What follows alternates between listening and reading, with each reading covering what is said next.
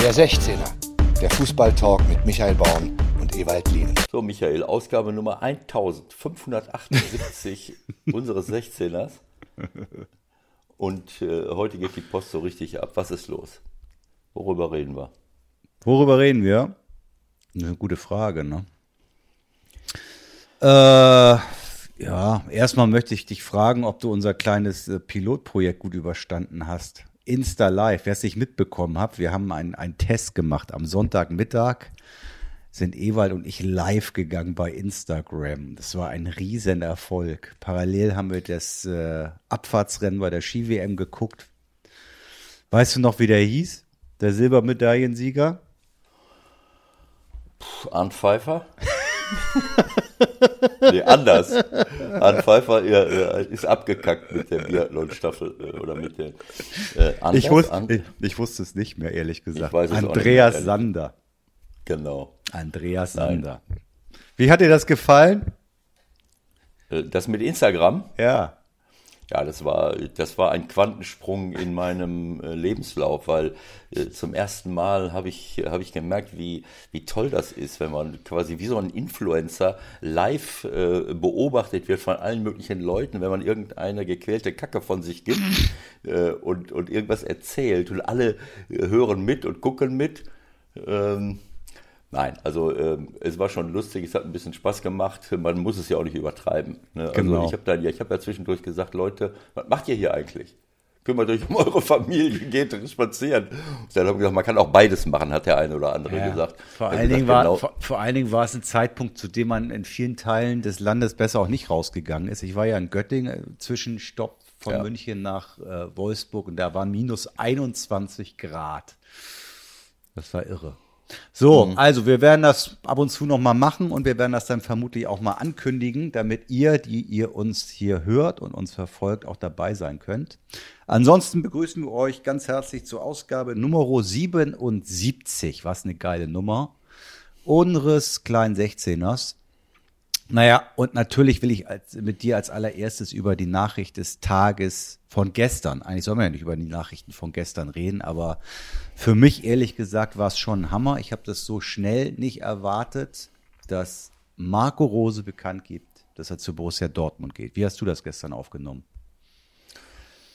Naja, also die, wie man so schön sagt, die Spatzen haben es ja schon von den Dächern gepfiffen. Ich weiß jetzt nicht, ob das eine Initiative von Marco war oder ob äh, Max, äh, Max Eberl äh, den Marco so ein bisschen äh, dazu gedrängt hat, äh, diese Entscheidung äh, zu geben. Max ist ein Mann der klaren Worte, der auch nicht lange rumeiern will und der auch weiß, dass es manchmal besser ist, ein Ende mit Schrecken als ein Schrecken ohne Ende vor sich herzuschieben.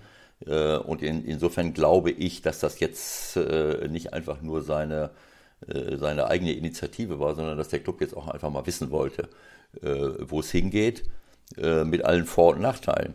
Also ich meine, wenn das jetzt die ganze Zeit weiter kursiert, wenn das jetzt die ganze Zeit weiter kursiert, ähm, dann hast du das Thema permanent. Ähm, und insofern ähm, äh, ist jetzt mal eine Woche Theater und klar, wenn man so eine Entscheidung verkündet und das würde jetzt nicht erfolgreich weitergehen in den drei Wettbewerben, wo sie noch drin sind, dann gibt es natürlich Stress, das ist klar. Aber es ist eher eine klarere, es ist eine klarere Situation, als wenn äh, du permanent darauf angesprochen wirst. Insofern glaube ja. ich, dass das provoziert wurde. Also es es ging ja so in die Richtung jetzt so nach dem Motto, ja, am zweiten, dritten spielen sie ja gegen Dortmund im Pokal und bis dahin muss es dann auf jeden Fall mal klar sein bis dahin muss mal gesagt werden, was Sache ist.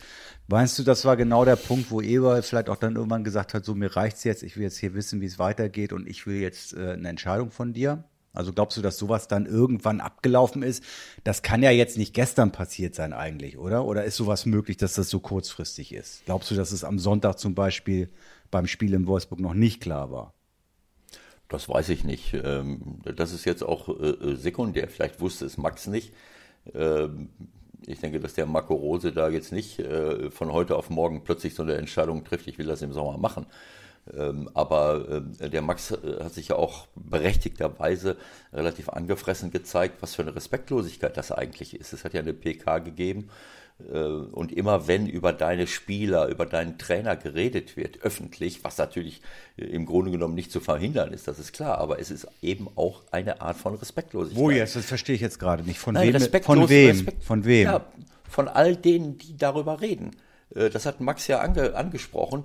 Ähm, ähm, in einer PK, jetzt weiß ich nicht, ob das äh, nach dem Spiel äh, Wolfsburg war, vor dem Spiel oder, oder wieder zu Hause. Ich habe auf jeden Fall eine PK von ihm gesehen, wo er das anspricht, was ich auch so empfinde. Wenn ein Trainer vielleicht von einem noch größeren, potenteren Verein abgeworben werden soll, wenn ein Spieler abgeworben werden soll, dann wird ohne Hemmungen ganz öffentlich darüber diskutiert, äh, naja, geht er jetzt weg, geht er nicht weg und äh, äh, es wird auch der, der aufnehmende Verein gefragt, wollt ihr den jetzt nicht haben, selbst wenn er noch einen laufenden Vertrag hat und man noch über, über Ablösesummen verhandeln muss. Ähm, äh, das heißt, ich glaube, dass der Max einfach auch diese Situation beenden wollte, dass man wie so ein, wie so ein Clownverein äh, jede Woche gefragt wird, naja, meint ihr denn, dass ihr am ab Sommer noch euren Erfolgstrainer äh, bei euch habt. Genauso wie das dann oft passiert. Ja, glaubt ihr denn, dass ihr den Spieler erhalten könnt? Und dann wird der. Naja, also sorry, die Situation ist ja insofern ein bisschen anders, als dass er ja eine, wer auch immer das dann gestreut hat, eine Ausstiegsklausel im Vertrag hatte. Ja, so, und damit hast du natürlich eine Grundlage zu einer berechtigten Nachfrage. Ja, es, äh, äh, das ist richtig.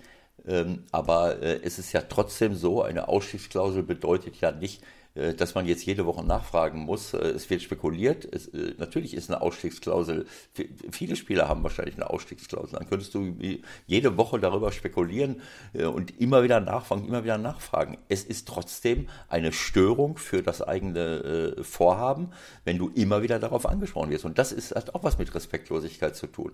Denn die Leute sollen, müssen gucken, erstens werden die alle hoch bezahlt, ob Trainer oder Spieler in dieser, in dieser Liga, äh, auf dem Niveau. Und dann sollen die jedes Wochenende eine Leistung bringen. Und Was hat das find- jetzt damit zu tun? Ob Nein, das hat was, doch, das hat was damit zu tun, weil du, äh, äh, wenn, wenn das immer wieder darauf reduziert wird, gehst du hierhin, gehst du dorthin, das wird nicht respektiert, dass man sich auch mal so ein bisschen konzentrieren muss auf die nächste Geschichte. Dass du das nicht verstehen willst, Michael, ich, ich habe das schon sehr, sehr häufig gesagt, dass, äh, dass Journalisten und dass die Berichterstattung Tatsachen schafft und in das Geschehen eingreift. Das ist einfach so. Du greifst in das Geschehen Ja, aber jetzt ein. mal ganz ehrlich, was sollen wir denn machen? Wir, wir, wir, wir begleiten das Spiel Wolfsburg gegen Borussia Mönchengladbach. Die ganze Woche wird darüber berichtet, irgendwie, was ist mit Rose.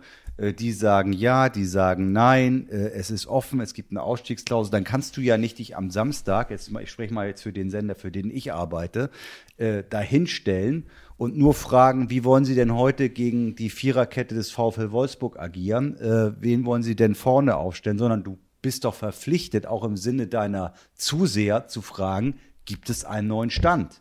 So, und dann kann ich als Verantwortlicher sagen, nein, gibt es nicht. Nächste Frage. Fertig. Ich, Michael, ich habe ja jetzt nicht über den Sender gesprochen, bei dem du arbeitest. Äh, Das ist ja ein generelles Phänomen. Trotzdem bleibe ich dabei, dass das für mich eine unzulässige Störung äh, der, äh, ja, den, Den, die Kröte musst du schlucken als, Nein, als jemand, nein, der tut da mir leid. Steht. Tut mir leid. Ich glaube, dass du noch nie in so einer Situation warst. Alle Trainer, alle Vereinsverantwortlichen und auch alle Spieler, die davon betroffen sind, die werden dir das bestätigen, dass das eine dauerhafte Störung ist, wenn du immer wieder darauf angesprochen wirst. Und am Ende des Tages geht das immer den Bach runter. Die Leistung des Betreffenden leidet, die Leistung des Trainers wird leiden, das kann ich dir jetzt schon sagen. Die Leistung von Spielern, die frühzeitig bekannt geben müssen, damit man das Theater nicht hat.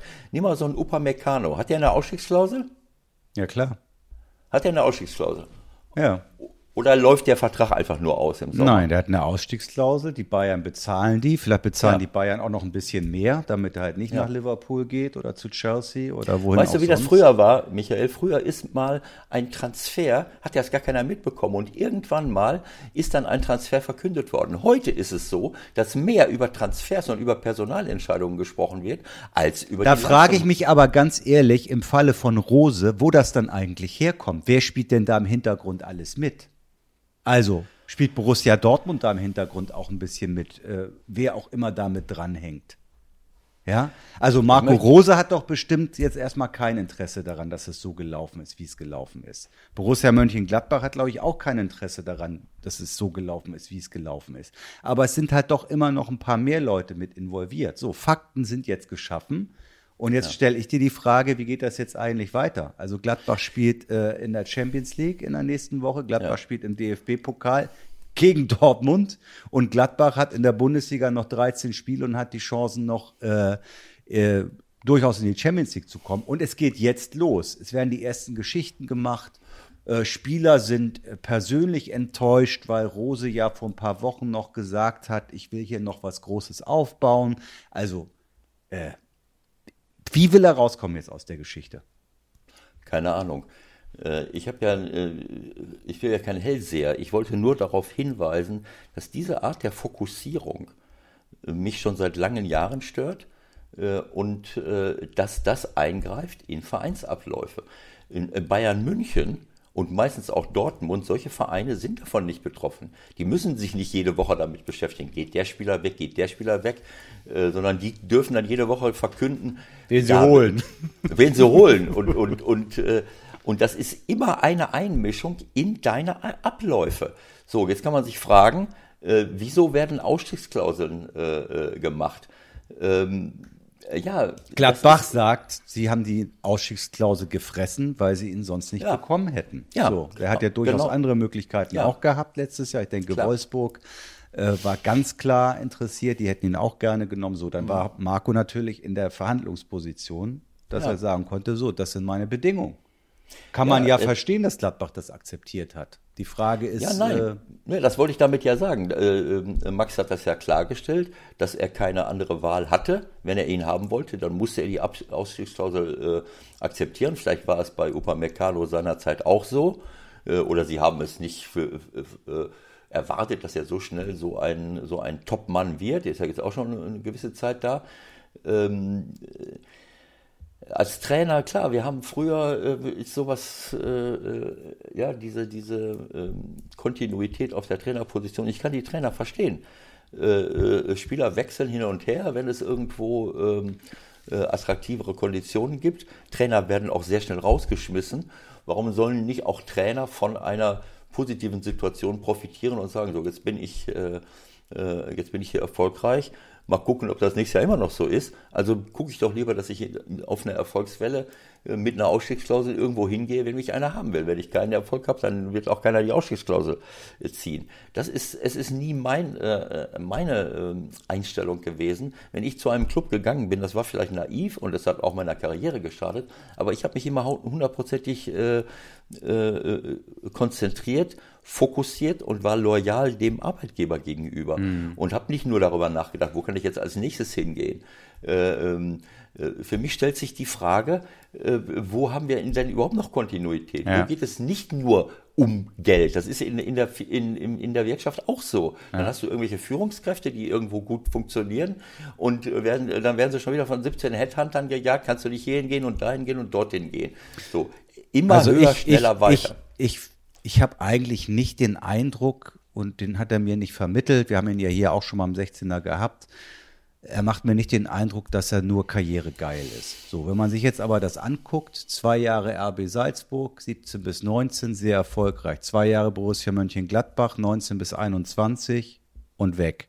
Er hat wohl in der Kabine gesagt, das habe ich jetzt nur gelesen, wir wissen es nicht, nach dem Motto, äh, das hat nichts mit euch zu tun, das hat nichts mit Borussia Mönchengladbach zu tun, aber mein Lebensplan sieht nicht so aus, dass ich noch bis 65 Trainer sein will oder so. Und deswegen möchte ich jetzt relativ schnell den nächsten Schritt machen. Das kann man jetzt mal so hinnehmen.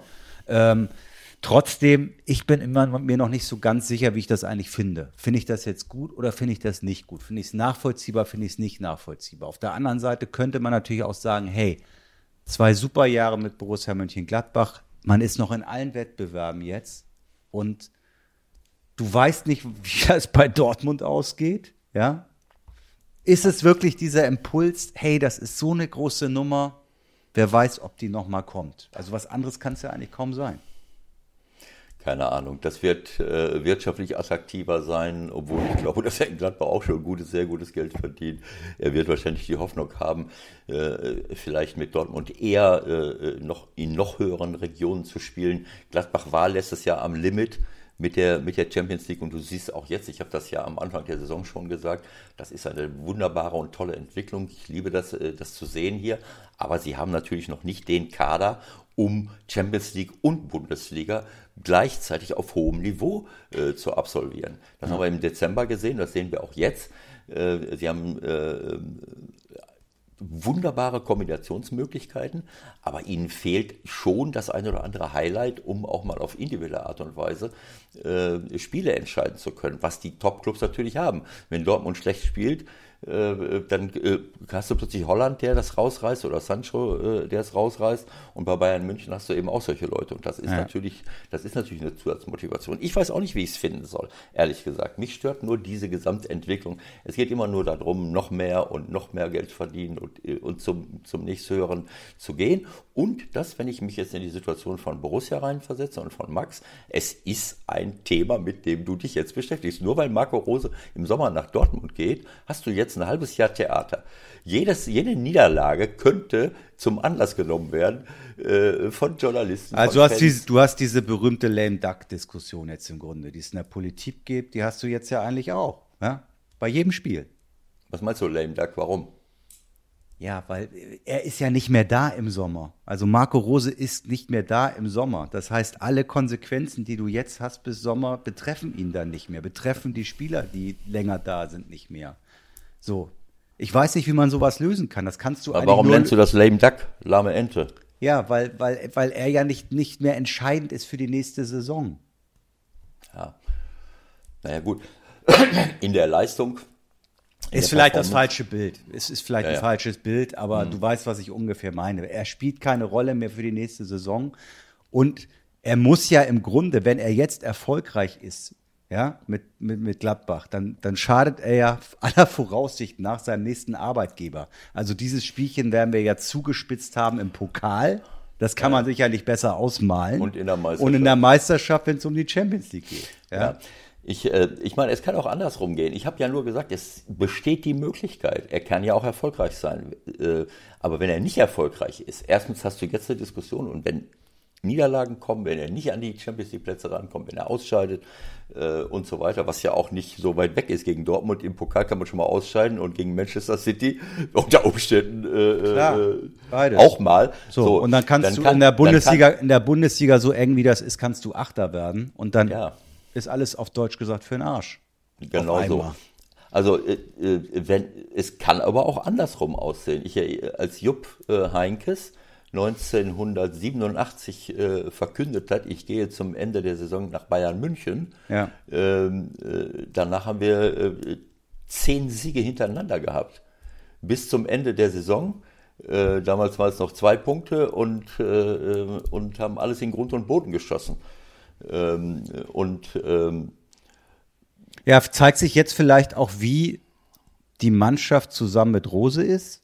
Also genau. wie, wie, was das für eine Einheit ist?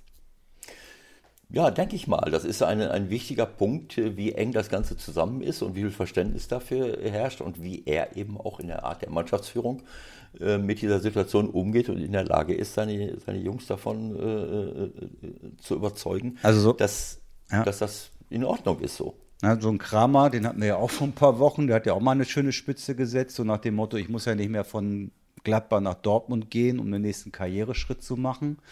Weiß nicht, ob das jetzt auf seinen Trainer gemünzt war, aber das ist ja alles wirklich hochspannend, was da jetzt droht. Ist das völlig absurd und, und, und äh, ich will nicht sagen pervers, die Überlegung zu haben, muss Borussia Mönchengladbach vielleicht ohne Marco Rose diese ganzen letzten Spiele machen? Keine Ahnung. Also äh, es hat ja äh, unser Freund Ben Redelings, äh, der ja viele lustige Fußballbücher schreibt, aber auch bei NTV äh, äh, äh, richtig gute Kolumnen auch schreibt. Der hat ja vor ein paar Wochen, vor zwei Wochen oder was, hat er geschrieben, naja, also ich bin für einen Trainertausch. Rose direkt nach Dortmund und Terzic nach Gladbach. äh, dann kann er den Song da zu Ende spielen so. und Gladbach und Gladbach hat ein halbes Jahr äh, Zeit, äh, sich im Sommer wieder einen anderen Trainer ich zu habe holen. gestern auch immer, weiß gar nicht, wer das war, auch ein super Zitat. Also Kofeld in Gladbach kann eigentlich nicht sein. Ich kann mir den überhaupt nicht in Dortmund vorstellen. Ja, einmal um die Ecke denken. Okay. Hä? Weil Favre, hä? weil Rose. Hast du es jetzt? Nee, immer noch nicht. Also, ich jetzt nicht Kofeld, Kofeld ist doch in Gladbach. Im Gespräch als Im Nachfolger. Gespräch, ja, meinetwegen. So. Und der Joke war, ich kann mir Kofeld überhaupt nicht in Gladbach vorstellen, weil der passt ja nicht nach Dortmund. Ach so. Hast du es? Alles klar. Ah ja, toll. Ja, Also, wie sonst gesagt, bist du geistig immer so fit, aber da, da stehst du mal Nein, komplett das, ja, auf der Leitung. Ich, ich kann mich nicht auf solche, diese Personaldiskussionen bei Spielern und Trainern langweilen mich. Ich, ich liebe diesen Sport. Ich liebe Geil, das hast du von der ersten Aussa Ausgabe angesagt. Ja, und ich versuche mich auf das zu fokussieren, was ich verstehe, was ich analysieren kann.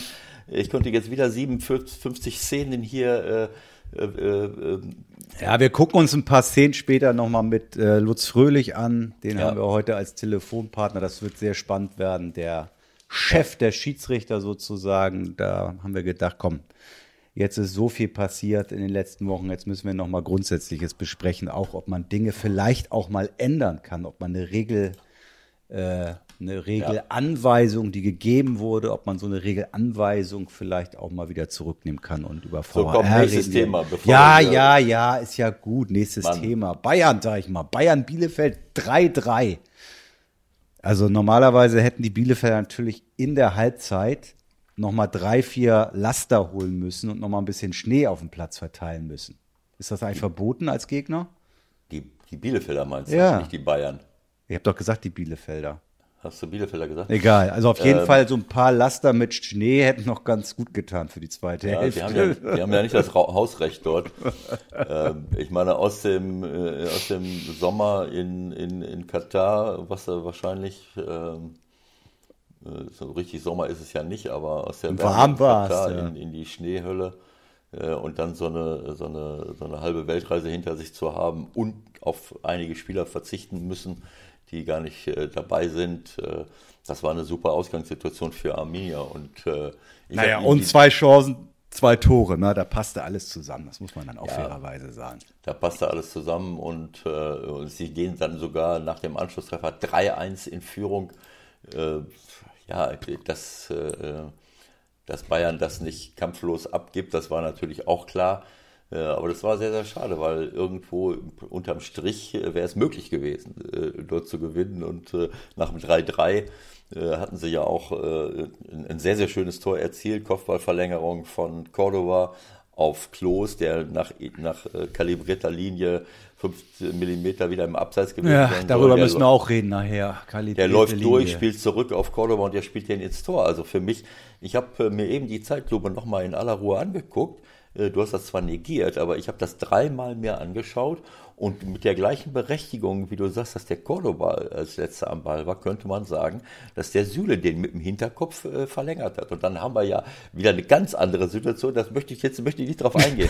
aber es ist sehr schade, dass, dass wir, äh, da, ich bin ganz gespannt, was der Lutz Michael Fröhlich gleich dazu sagt, weil äh, dieses, klar musst du irgendwo eine Grenze ziehen bei Abseits. Äh, Kannst du nicht sagen, alles was zwischen den 5 bis 10 Zentimeter ist, zählt Ja, aber nicht. Moment mal, wir haben ja diese im Zweifel für ist ja komplett, dann müsste das ja irgendwie auch wirklich nochmal definitiv gesagt werden. Das gibt sowieso schon lange nicht mehr. Ja? Nein, das gibt's nicht es mehr. Ist, Wir- es ist aber ein Zweifel da, weil der Zweifel ist doch zu sehen. Natürlich ist da ein Zweifel. Kalibrierte Linie hin, kalibrierte Linie her, die wird von Menschenhand gemacht und nicht vom Computer, es sei denn, es hat sich verändert, das werden wir nachher erfahren. Ich glaube nicht. Ja. Dementsprechend bleibt ein Zweifel und dementsprechend finde ich, müsste irgendeine Toleranz gefunden werden. Weil Ja, ich, So ich, ist das ich Tor bin, weg.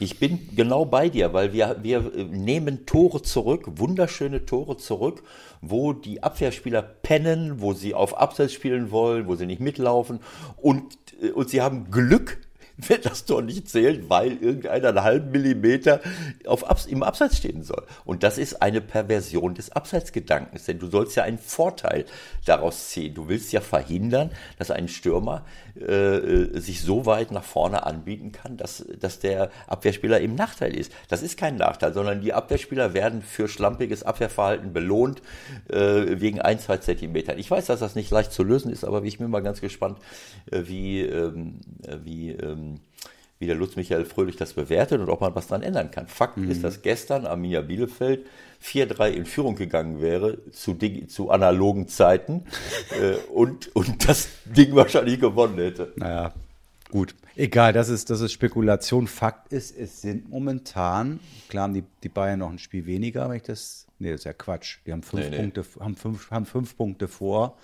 Ähm, sagen wir mal so, Leipzig ist zumindest noch in Schlagdistanz. Ja, wir können uns das noch ein bisschen schön jetzt wieder, oder? Dadurch, dass sie ja, gestern das mal zwei Punkte haben liegen lassen. Ja, dass die Spannung ist un ins Unermessliche. Naja, jetzt spielen sie bei in Frankfurt nächste Woche. Die Bayern. Ja, ich weiß jetzt nicht, in Frankfurt haben sie, glaube ich, auch noch, wenn sie jetzt in Kaiserslautern spielen würden, dann würde ich sagen, da haben sie keine Chance. Da haben sie früher immer verloren. Aber Frankfurt kenne ich jetzt nicht. Frankfurt die, war Kovac, das letzte Spiel. Du erinnerst dich. Ja, meinetwegen. Also äh, seitdem haben sie ja. nur sechs Titel gewonnen. Das, also ja, also äh, du kannst ja gerne noch mal drüber nachdenken, wie schlimm äh, ist das jetzt mit diesem Unentschieden. Ich glaube, das haben die morgen schon wieder vergessen. Aber ähm, äh, wie gesagt, es ist, äh, es war eine tolle Chance für Arminia. Ich hätte es ihnen gegönnt. Äh, aber sie haben natürlich auch ein bisschen davon profitiert, dass, äh, dass Bayern aus dieser Katar-Reise, äh, diese Katar-Reise gemacht hat, dass sie in der Wärme waren, dann plötzlich da waren, hin und her und vor und zurück. Und ein bisschen, glaube ich, auch ist die Flugsicherungsbehörde Brandenburg oder, oder wer das da Ach, jetzt fängst du damit schon wieder an. The Old Head, ey, da können wir nicht mehr drüber die, reden. Die Arme, die Arme, die ganze Nacht äh, um die Ohren geschlagen. Also ich sag mal so, ähm, äh, das, äh, ähm, es ist äh, ähm, sicherlich äh, ein Vorteil gewesen, dass sie diese Reise gemacht haben. Und ich habe das äh, schon ein paar Mal gesagt. Für mich ähm, äh, warum muss äh, die FIFA, glaube ich, äh, das jetzt machen, mitten in der, in der Saison? Äh, weil ich glaube, dass das ein großes Risiko ist, gerade die großen Ligen, die hier alle in Europa spielen, die mit, mit äh, intensiven Hygiene- und Sicherheitskonzepten das überhaupt nur durchziehen können, sonst würden die entsprechenden Regierungen das Ganze verbieten. Warum muss ich dann so ein Risiko eingehen und in ein Land fahren, äh, wo fünf Mannschaften aus der halben Welt, ja gut, da waren jetzt noch vier Mannschaften, glaube ich, ne, die von überall her kommen und wo vielleicht diese, diese entsprechenden Sicherheitsvorkehrungen nicht ansatzweise so sind. Äh, keine Ahnung, ob die da alle vernünftig getestet waren und wie das durchgezogen worden ist. Äh, wir haben eine Ansteckung mit, mit Thomas Müller. Das ist also, ja die entscheidende Frage. Also kriegen wir da irgendwie äh, noch mehr Informationen? Ich glaube ehrlich gesagt nicht. Äh, ich denke also auch, dass alle im Fußball versuchen werden, das so klein wie möglich zu halten. Weil, wenn man ganz ehrlich ist, war das ja der absolute Worst Case. Also, ja. Wenn der Fußball nicht eine so große Dimension hätte, wäre das Thema ja ganz anders behandelt worden in der Öffentlichkeit und auch in den Medien, muss man fairerweise sagen. Also ja. auf kleinerer Flamme konnte man das ja eigentlich nicht kochen, so wie es jetzt abgelaufen ist. Nein, richtig. Also äh, ich meine, ich kann die Bayern verstehen, die wollen diesen Wettbewerb spielen für mich hätte die FIFA das verlegen müssen in ein, zu einem späteren Zeitpunkt, denn da geht es jetzt wirklich nicht äh, um, die, äh, äh, um die Krone der, äh, der, der Galaxie. Dieser Weltpokal, äh, früher wollte gar keiner den spielen. Ich habe mal äh, mit Borussia Mönchengladbach haben wir mal gegen Boca Juniors gespielt, weil der damalige Champions League oder, oder Landespokalsieger gesagt hat, interessiert mich nicht. und das, wer war das? Liverpool. 77, äh, 78 bin ich bei Boca Juniors gewesen und, äh, und haben wir. Äh, wie Hin- und Rückspiel oder Mit wie? Hin- und Rückspiel noch, äh, Weltpokal. Mhm. So, das wollte kein Mensch spielen. Da ging es aber immer nur, das war jetzt keine Club-WM, so wie jetzt. Also ich finde es schade, dass sie das gemacht haben, weil das einfach ein zu hohes Risiko ist in dieser momentanen Situation. Und diese Diskussion, die dann jetzt aufgekommen ist durch die Ansteckung und die Kritik, warum man das gemacht hat, das ist dann ja auch in, in Äußerungen von von, von Hansi Flick gemündet, der, der, der den äh, Karl Lauterbach äh, kritisiert hat, äh, wofür er sich, glaube ich, gestern in der PK äh, teilweise entschuldigt hat. Ähm, und auch äh, Karl-Heinz Rummenigge hat, äh, ist wahrscheinlich auf dieses Thema äh, angesprochen worden und hat sich ein bisschen unglücklich ausgedrückt. Aber was da jetzt passiert ist, also da muss ich äh, äh, zwei Dinge muss man muss man äh, auseinanderhalten. Hansi Flick äh, hat für für mich äh, unzulässigerweise äh, ein Politiker auf eine unsachliche Weise kritisiert, der sowieso schon im, im Fokus steht. Die Politiker werden bombardiert mit Hassmails und der hat ihn als sogenannten Experten, einen größeren Experten als Herr Lauterbach gibt es kaum in Deutschland. Also muss man sachlich bleiben und muss auch wissen, äh, dass diese Leute komplett unter Druck stehen. Dafür hat er sich ja, gut, entschuldigt. Auf der anderen ja, Seite, da, ja, da, du kannst ja weitermachen, aber es mhm. ist natürlich schon so, dass er wirklich zu allem und jedem immer täglich online ist und man darf dann auch mal vielleicht was dazu sagen. Also so ja, okay, mach ja sein. Dann muss man aber auch sachlich bleiben und, und ihn nicht äh, an den Pranger stellen und äh, damit nochmal ein Tor aufmachen für diejenigen, die ja. im Netz komplett enthemmt alles Mögliche äh, machen. Und ich glaube nicht, dass Karl Lauterbach morgens aus der Haustür rausgeht und sagt, Leute, kommt vorbei, ich mache hier eine Pressekonferenz. Der wird halt angesprochen, äh, weil er halt ein Experte ist. Er ist Politiker und Epidemiologe. Äh, äh, wenn, du da, wenn du so willst, dann bist du ja Drosten und, und Wieler und Spahn. Die müssten sie, das kannst du dir auch nicht mehr anhören, wenn du die jeden Tag siehst. Das ja. ist aber einfach so. Nein, was ich sagen wollte, war Karl-Heinz Rummenigge. Ähm, ähm, dazu bin ich jetzt auch gefragt worden vor ein paar Tagen. Äh, hat etwas gesagt, was komplett für mich missinterpretiert wurde, äh, woraus ge äh, hat gesagt, naja, also ein, es gibt, es gibt Menschen, Thema. impfen, genau, es gibt Menschen, die sich offensichtlich impfen lassen wollen.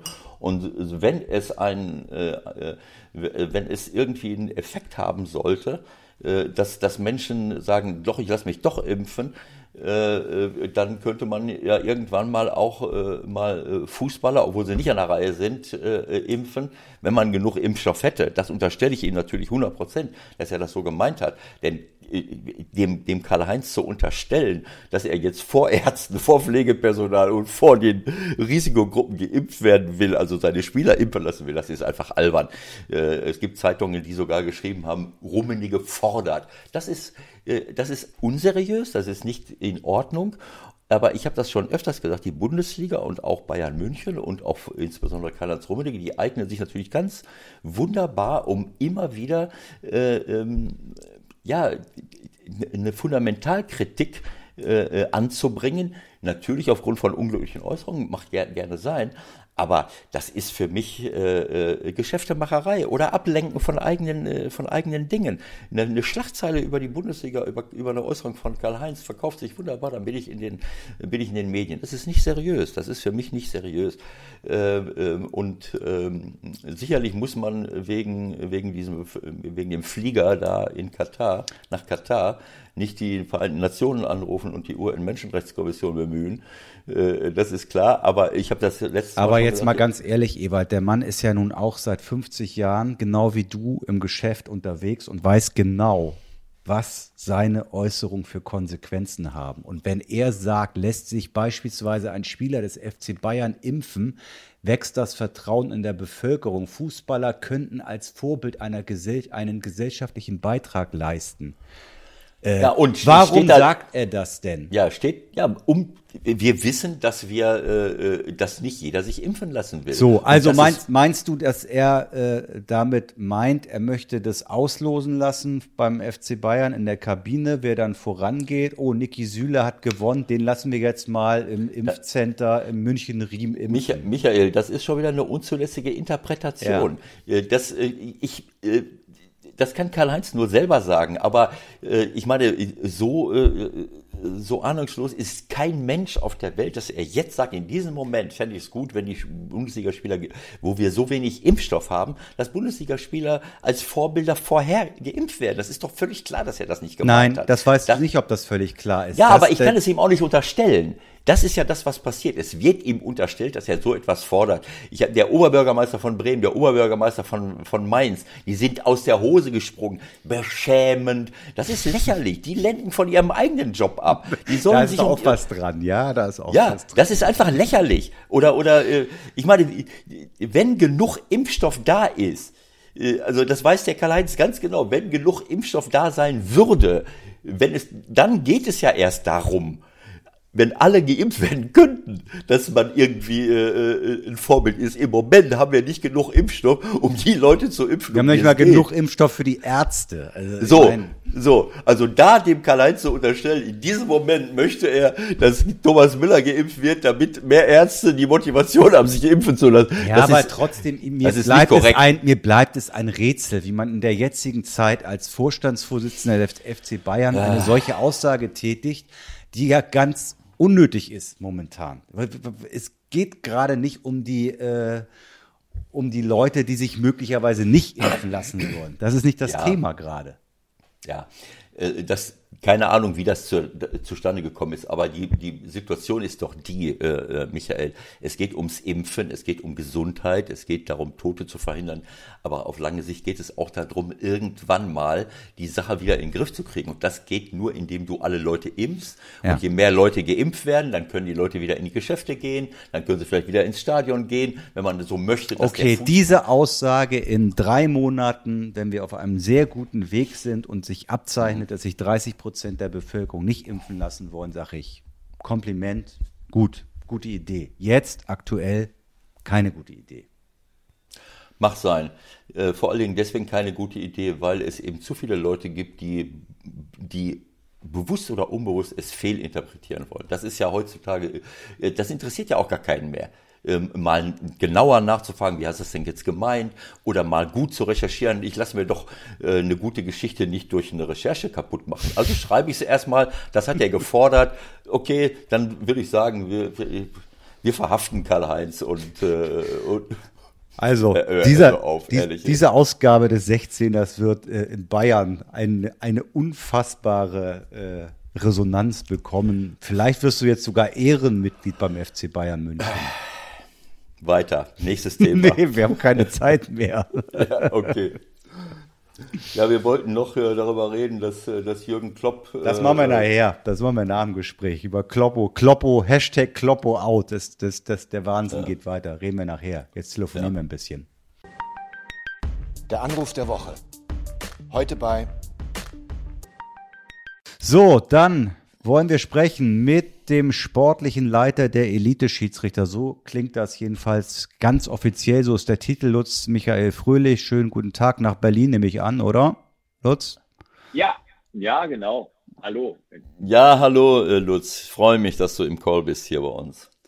Also die Sache ist ja, die Sache ist ja klar. Äh, es häufen sich doch die Dinge, die, äh, die passiert sind. Vielleicht ist es gar nicht so viel, wie man, wie man manchmal denken mag, aber Ewald und ich haben gedacht, wir müssen doch auch nochmal mit einem der Entscheider und äh, Verantwortlichen reden, um, um ein bisschen Licht ins Dunkel zu bringen, was passiert ist, warum Sachen passiert sind und wie man vielleicht, das ist eigentlich unser grundsätzlicher Ansatz, vielleicht auch Dinge mal wieder verändern kann zur neuen Saison, wie da die Wege sein könnten. Ganz grundsätzlich arbeiten wir vielleicht eins nach dem anderen ab. Äh, erstmal, ja, natürlich sticht schon so ein bisschen heraus diese Geschichte, die dann am Samstag äh, von euch auch kommuniziert wurde, dass also ein Videoassistent äh, offiziell zum ersten Mal abberufen ist. Wie ist da der Entscheidungsprozess gewesen und wie schwer ist dir das auch gefallen, sowas durchzuziehen?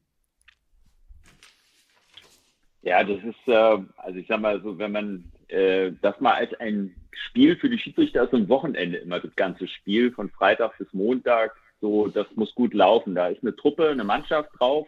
Ähm, und wenn dann in der Anfangsphase irgendwas nicht gut läuft, ähm, und wir jetzt dann in der, in, der, in, der, in der sportlichen Leitung das Gefühl haben, okay, das Ding ist jetzt so gravierend äh, am Freitag, dass, ähm, dass wir nach dem Gespräch auch mit den Betroffenen den Eindruck haben, oh, das könnte mentale Probleme gehen, dann würde ich mal sagen, ist das eigentlich nicht irgendwo eine Suspendierung und auch kein Rauschmiss, sondern es ist eigentlich, man, man wechselt jemanden aus. Äh, so, so kann man das sehen. Mhm. Blöd in dem Zusammenhang nur, dass es zeitlich zu einem Zeitpunkt also dass es so war, dass, dass da die äh, Ansetzung dann schon wieder off offiziell war, sodass ja. dann, ähm, ja, das ist dann am Ende ein Makel für die betroffene Person und das ist für uns auch unangenehm, weil wir neben, ja, neben der Pflicht ähm, für die, für die Spiele ordentliche Schiedsrichter und Videoassistenten anzusetzen, eben auch gegenüber den Leuten, die wir betreuen, auch eine Fürsorgepflicht haben. Also ich kann mir vorstellen, wenn ich mich da reinversetze, ähm, dass Fehler passieren, ist ja völlig menschlich und normal. Also wenn man sowas Gravierendes aus eurer Sicht ja äh, äh, hinter sich hat, dann ist man vielleicht auch wirklich geknickt. Nun gab es da unterschiedliche äh, Meldungen oder auch Gerüchte, dass er vielleicht auch uneinsichtig war. Ähm, ich würde mir eher vorstellen, dass man das wirklich richtig mitnimmt. Äh, war das wirklich der ausschlaggebende Grund, dann zu sagen, okay, es ist besser, wenn du im Bundesligaspiel am Tag drauf dann eine Pause kriegst? Ja, die, der Weg, die, die Voraussetzung ist blöd. Äh, äh, am Freitag in der zweiten Liga kommt der Aufschlag und am nächsten Tag hast du den Bundesligaspieltag. Ähm, äh, und mit dieser, mit dieser, ähm, sag ich mal, medialen Aufmerksamkeit vom Freitag gehst du denn schon in den Bundesligaspieltag.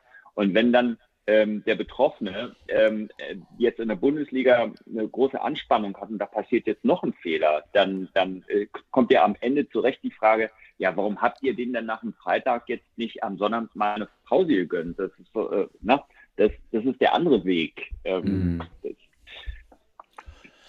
Ja, aber wenn wir, wenn man so konsequent im, äh, in den Bundesligamannschaften vorgehen würde, dann würden wir nächstes Wochenende ohne Innenverteidiger spielen. ja, Ewald, völlig richtig. Am Ende ist es auch so, ähm, Fehler gehören auch im Zeitalter des Videoassistenten, ja, genau äh, auch so. bei den Schiedsrichtern weiterhin absolut dazu.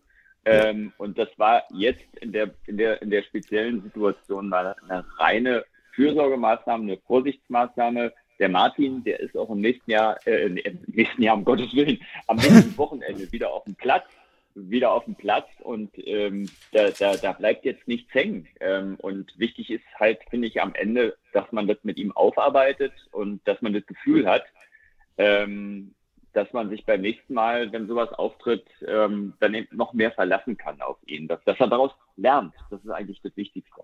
Also der Eindruck, der Eindruck von außen ist ehrlich gesagt momentan oder ich empfinde das so und ich habe auch ein bisschen natürlich äh, rumtelefoniert ich glaube, der Druck ist momentan unfassbar groß äh, für die Jungs und Herren, die sich äh, in das Videocenter begeben. Ich habe fast den Eindruck, dass da der ein oder andere denkt, er kommt auf den Schleudersitz. Was könnt ihr für Maßnahmen ergreifen, dass das auch wieder vielleicht ein bisschen einfacher wird? Ja, eigentlich kann man das nur im Moment über Gespräche und regelmäßige Trainings die äh, Trainings meine ich, dass wir, dass wir Szenen analysieren und ähm, ähm, Entscheidungen, also Prinzipien zu Entscheidungen immer wieder vermitteln, dass, dass es ein bisschen einfacher wird. Es macht nichts, es, es hat keinen Sinn, äh, nur immer Entscheidungen zu analysieren und zu sagen, gelbe Karte, äh, da musste, äh, da, da, das ist ein Handspiel und das ist kein Handspiel, sondern eigentlich die Prinzipien, die dahinter stehen zu den einzelnen Situationen ähm, und auch die Erwartungshaltung. Immer wieder formulieren, die Erwartungshaltung des Fußballs. Wie ist die? Die Erwartungshaltung des Fußballs ist, dass der Schiedsrichter sich möglichst raushält, die Spiele laufen lässt und nur dann interveniert. Ich fange jetzt schon mal beim Schiedsrichter an mhm. äh, wenn es nicht anders geht. Äh, und als Videoassistent dann gilt das noch in einem viel, in einem viel, ähm, sag mal, potenzierteren Maße, dass man sich so lange zurückhält, bis man wirklich denkt, oh, das ist eine Situation wie jetzt am Freitag mit dem Torwart äh, mhm. in, in, in Kiel, wo man dann sagt, man guckt rein und sagt, nee, das kann nicht sein, dass dieser Elfmeter stehen bleibt. Das ist eigentlich irgendwo dieser Gedanke, der dahinter stehen müsste, wenn man sagt, was ist klar und offensichtlich falsch. Klar und offensichtlich falsch ist unsere Auffassung, meine Auffassung ist, wenn ich eine Situation sehe und im ersten Moment sage, oh nee, das kann nicht stehen bleiben. Äh, Lutz, ich möchte mich mal einmischen. Also erstmal möchte ich, äh, äh, möchte ich sagen, dass, ähm, ähm, dass mir das sehr gut gefallen hat, dass du einige ganz klare Äußerungen gemacht hast in einem Interview auf, äh, ähm, auf der ähm, Homepage vom DFB. Und du bist ja diesbezüglich auch äh, des Öfteren zitiert worden von anderen Zeitungen, wo du, wo du das ein bisschen aufgearbeitet hast, was in letzter Zeit war. Wo du aber auch mal ein paar Zahlen gebracht hast. Und ähm, wir, wir beschäftigen uns ja fast jedes Wochenende mit, mit diesen Themen oder jetzt über, über anderthalb Jahre schon. Und ich sage, ich habe, ich, ich bin ein absoluter Befürworter des äh, Videoassistenten. Michael sagt dann bis, zu mir, bist du immer noch dafür? Und ich sage, ich bin total dafür. Und warum bin ich dafür? Weil ich glaube, äh, dass die Anzahl der richtigen Entscheidungen von Schiedsrichtern generell und von Videoassistenten um vieles höher ist als das, was wir wahrnehmen an negativen Entscheidungen. Das sehe ich immer wieder. Wir leben in einer Welt, wo das Negative, äh, die Fehlleistung, äh, irgendein Fehler immer äh, eher wahrgenommen wird als das, was, äh, was positiv funktioniert. Und ich bin manchmal selbst in der Falle drin, da denke, das kann doch nicht sein, wenn du den Elfmeter von Kräuter Fürth siehst, wo, wo man dann wirklich irgendeine Berührung des Torwarts bei Leveling feststellen will. Wenn ich die, die Faustabwehr sehe mit dem Torwart, äh, das ist albern, ist es völlig klar. Oder das Handspiel von, von so Mensa, von, von Leverkusen. Äh, ein paar andere Themen müssen wir gleich nochmal besprechen. Aber ich, äh, diese Dinge werden rausgenommen und Michael sagt gerade, der Druck wird unfassbar.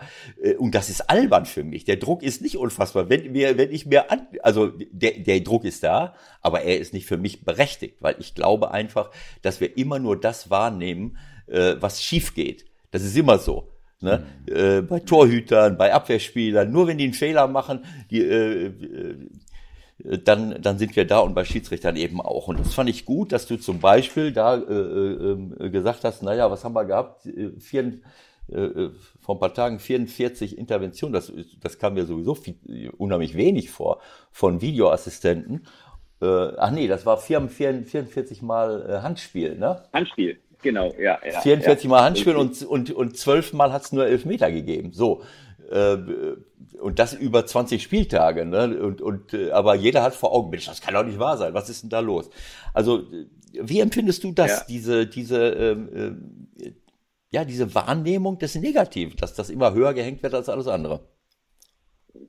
Ja, total. Also ich, ich, ich denke, das ist ja was, äh, was, was, der, was der Schiedsrichter schon ewig begleitet. Und das hat sich jetzt durch, den, durch die Einführung des Videoassistenten ähm, auch noch wesentlich verschlimmert, ähm, weil jetzt irgendwo alle denken, oh, der Videoassistent, dadurch wird der Fußball perfekt, dadurch passieren keine Fehler mehr.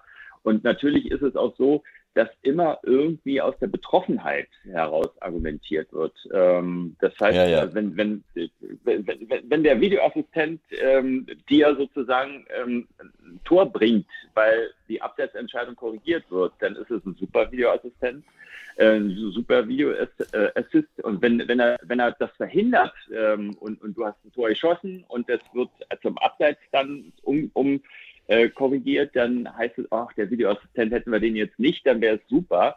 Ähm, das, das ist immer wieder aus der Betroffenheit und wie du sagst, immer in Richtung negativ. Wo ist ein Fehler? Wo, ähm, ja, das ist irgendwo ein bisschen, finde ich, deutsche Kommunikationskultur. Der Fehler lässt mhm. sich besser verkaufen als das, was toll ist.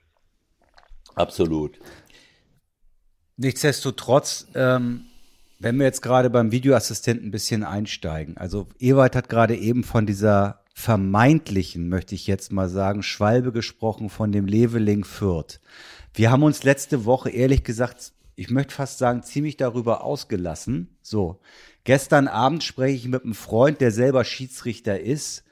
Und der sagt zu mir, ja, wieso? Da war ja am Ende, guckst dir ganz genau an, wenn du die Zeitlupe von hinter Tor nimmst, dann siehst du, wie der mit der rechten Hand an den Fuß kommt und dadurch kann der in dem Moment nämlich nicht mehr weiterlaufen.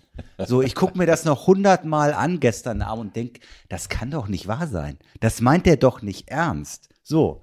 Also selbst so ein vermeintlich glasklarer Fall ist eine Woche später immer noch diskutabel und ich habe gestern Abend gedacht, scheiße, was haben wir da eigentlich gemacht?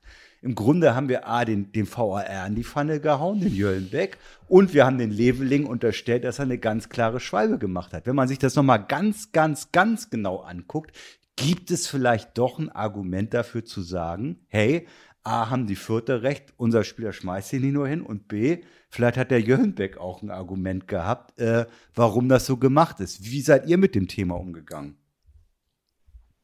Ja, es ist so, dass der, der Kontakt mit dem Arm des Torhüters zum Fußbereich, der ist vielleicht sogar da.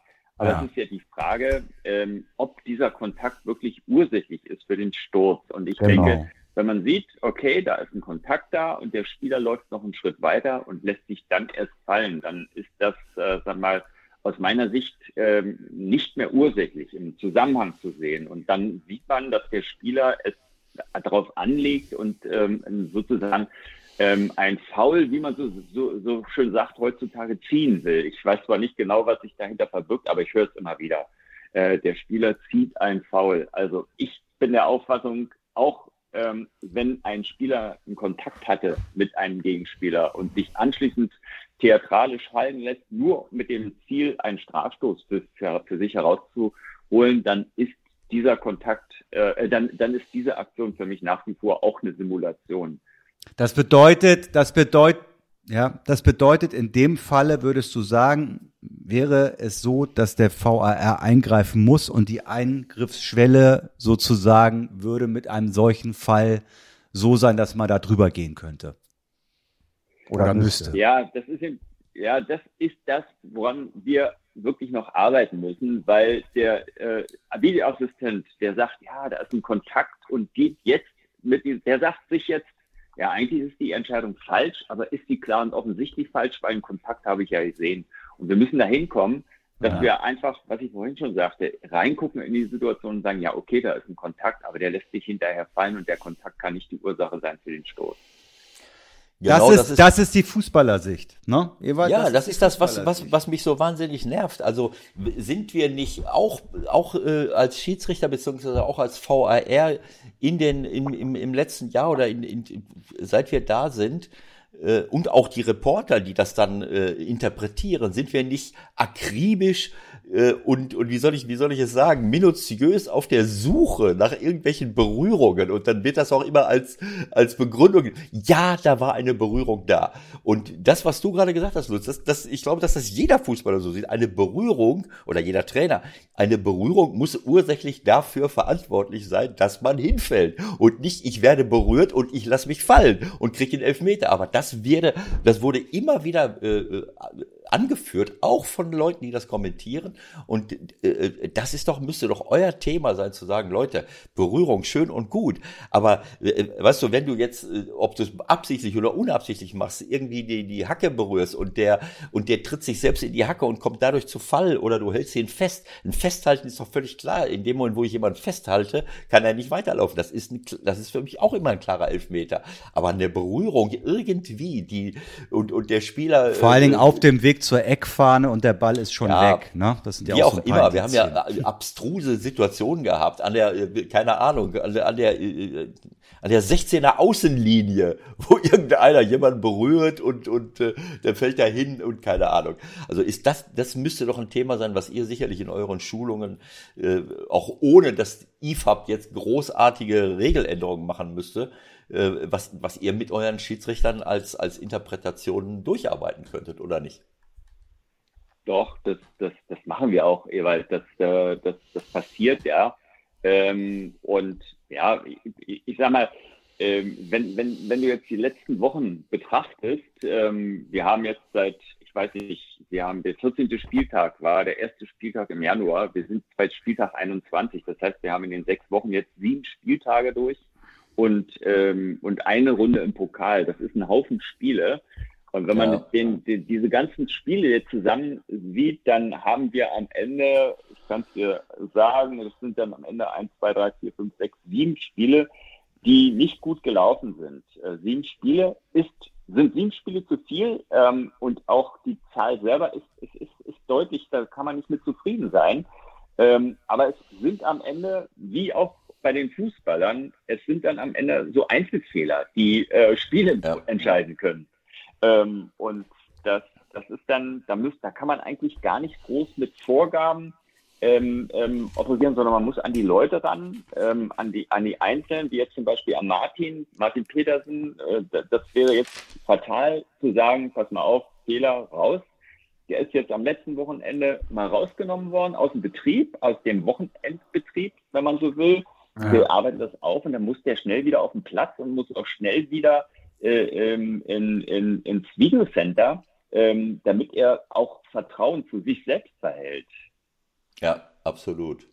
Also das sind ja zwei verschiedene Paar Schuhe. Auf der einen Seite VAR und dann auf der anderen Seite das, was die Spieler machen. Ähm, ich hatte am Wochenende eine Szene äh, beim Spiel Stuttgart-Hertha, wo vor dem Freistoß, dann kann man auch, können wir auch nochmal über die kalibrierte Linie nachher reden, aber wo es vor dem Freistoß, der zum Tor führt, für Stuttgart eine Szene gab, wo ein Spieler wieder, es gab nur eine Zeitlupe, aber wo ich der Meinung war, da lag nicht mal ein Foulspiel vor, der ist vorher abgehoben und hat schon geschrien, bevor überhaupt ein Kontakt da war. Und da ist meine Frage, Schwalben und äh, Bestrafung von Schwalben.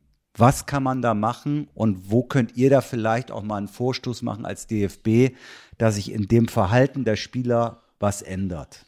Weil ich glaube, das ist ein grundsätzliches Problem. Bei Leveling, ja, ist das auch mit drin gewesen und bei dieser Szene, die ich da hatte, war das mit drin und da kannst du ja im Grunde jeden Bundesligaspieltag angucken und du wirst immer ein, zwei, drei Szenen finden und die Frage ist, wie kann man das mal anders sanktionieren, damit sich was verändert?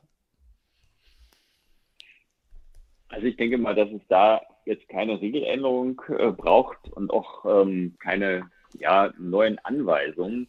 Ähm, ich glaube eher, dass man, dass man die Schwalbe, die Simulation ähm, im Grundsatz behandeln muss. Das heißt nicht nur im Strafraum, wenn es um Strafstoß geht, sondern auch im Mittelfeld oder ähm, zum Beispiel bei Freistoßaktionen ähm, dass man da ganz konsequent vorgeht, wenn jemand, wenn, wenn, wenn, wenn ein Schiedsrichter den Eindruck hat, dass ein Spieler hier nichts anderes vorhat, als einen Freistoß für sich zu ziehen und, ähm, ähm, und, und sich hinschmeißt oder eine Situation ähm, ähm, übertrieben, ähm, mit einem übertriebenen Sturz äh, versieht, dann, dann einfach mal eine gelbe Karte platzieren. Sowas ist natürlich immer schwierig. Sowas sollte idealerweise, finde ich, nicht von den Schiedsrichtern ähm, ähm, als ähm, sagen wir, von sich selbstständig kommen, eigenständig kommen, sondern ich finde äh, das gut, wenn sowas äh, zum Beispiel in einem Meeting mit, mit dem äh, Forum der Trainer, Bundesliga-Trainer oder äh, mit, mit, mit Trainern äh, besprochen wird, dass man das, ähm, dass, dass es dann auch eine bessere und eine deutlichere Wirkung hat und eine bessere Akzeptanz hat. Ich finde, man, die, die Kommunikation Trainer, Schiedsrichter, das ist irgendwo so eigentlich so ein Steckenpferd von mir, was, was, was ich gerne intensivieren möchte, weiter intensivieren möchte. Es ist leider Gottes so, dass wir nur, sagen wir, sporadisch miteinander sprechen. Wir, der Kontakt ist deutlich besser geworden, aber es könnte noch mehr sein, dass wir noch mehr Szenen aufarbeiten, nicht nur im Schiedsrichterpool, sondern tatsächlich gucken, dass wir irgendwo äh, äh ein Forum einrichten, wo Szenen hinterlegt werden, wo Trainer und Schiedsrichter gemeinsam drauf zugreifen im Spitzenbereich, dass wir daraus eben auch Erkenntnisse ziehen und vielleicht auch an der Stelle ein bisschen gemeinsam wirken können. Die Schiedsrichter können nicht alles alleine bestimmen. Das finde ich eine super Idee und ich rede da, davon intern seit Jahren. Wir haben, immer wenn wir auf Trainertagungen sind, ab und zu ist ja mal ein Schiedsrichter da. Ich glaube, du bist ja auch schon mal da gewesen. Äh, und mhm. Äh, ich habe ich hab das immer gesagt, dass so etwas, dass diese Expertise von Trainern, du kannst natürlich jetzt auch nicht unter der Woche alle, alle fünf alle möglichen Bundesliga-Trainer da rausziehen, aber es gibt immer mal den einen oder anderen, der das vor Ort mitmachen kann. Es gibt äh, erfahrene Bundesliga-Trainer, die vielleicht jetzt nicht unbedingt im Amt sind und, und, und es gibt so viele Leute, die da mitreden könnten. Äh, und äh, finde ich eine super Idee, weil äh, es, es haben sich Dinge eingeschlichen. Jetzt komme ich am liebsten zum, zum nächsten Thema, ähm, ähm, wo ich gerne mit dir darüber reden wollte. Aber jetzt, was, was, irgendwas war mir noch nicht so, so ganz klar. Ach so, ja, mit den Schwalben. Also ich sag mal, du hast völlig recht, ähm, dass man dafür keine Regeländerung braucht. Aber es ist auch in der öffentlichen Wahrnehmung, ist das immer noch nicht bei uns so, dass, dass äh, ich bleibe dabei, Leveling schmeißt sich hin. So. Vielleicht hat er eine leichte Berührung gespürt. In der öffentlichen Wahrnehmung ist es nicht so, dass Leveling an die Wand äh, gestellt wird, so wie das in England der Fall wäre. In England, jetzt ist keiner im Stadion, in England, wenn du das einmal machst, kannst du, bist du in sämtlichen Stadien äh, der Liga ausgepfiffen. So, bei uns wird der Schiri kritisiert, der den Elfmeter gibt und nicht der Schiedsrichter äh, äh und, und, nicht der Spieler. So und insofern, mhm. Äh, ich ich ich habe jetzt äh, gestern habe ich äh, ein paar äh, äh, oder jetzt am Wochenende habe ich einige Szenen gesehen in der Bundesliga, wo ich, die ich ganz klasse fand, auch gestern bei Bayern München, wo der Schiedsrichter einfach laufen lässt, wo du Zweikämpfer hast, wo du, äh, äh, wo mal so ein bisschen gestochert wird, wo und, und dann siehst du, wie, dass viele Spieler bei den leisesten Kontakten sich sofort hinschmeißen. Und das ist auch eine Kultur, die wir einfach einführen müssen wieder. Für mich ist der Schiedsrichter immer die ärmste Sau und äh, die, die, äh, die Trainer haben die Verpflichtung, den Spielern das, äh, das entsprechend mitzugeben, aber die Spieler müssen auf dem Platz auch spüren, Moment, das wird nicht, äh, das wird nicht sanktioniert. Es gibt Spieler, die sind hinten unter Druck, werden so ein bisschen von einem Stürmer unter Druck gesetzt, schmeißen sich hin auf die Knie und kriegen einen Freistoß. So, wenn die das einmal machen und daraus fällt ein Tor, dann machen die das nie wieder. Und das ist einfach so. Das ist, das hat sich so eingebürgert für mich und das ist einfach nur lächerlich. Das ist lächerlich, dass wir das hinnehmen. Äh, dafür brauchen wir keine Regeländerung. Da hast du völlig recht. Also ähm, da bin ich, äh, äh, da bin ich absolut dafür, dass man es mehr laufen lässt und dass, äh, dass die, äh, dass man das dann auch entsprechend äh, sanktioniert. Statt elf Meter hätte ich dem, dem Leveling, was, was kannst du ihm geben? Eine Gelb kannst du ihm geben, wenn du, wenn du ihm bewusste Täuschung unterstellst, musst du ihm mal ja. Gelb geben. So. Ja, genau ja, so. Ja, du musst es Gelb geben, genau, richtig, ja, ja. Ja, aber, ähm, äh, also, da, da bin ich total bei euch. Ähm, Spiele laufen lassen. Wir haben super Spiele gesehen diese Saison schon, wenn ich jetzt mal Bayern-Leipzig nehme, Leipzig-Dortmund nehme. Äh, die Spiele, da, da, da waren vielleicht zehn Spielunterbrechungen durch den Schiedsrichter. Mhm. Das, das, das, eigentlich, das ist, ich will mal fast sagen, das müsste der Maßstab sein.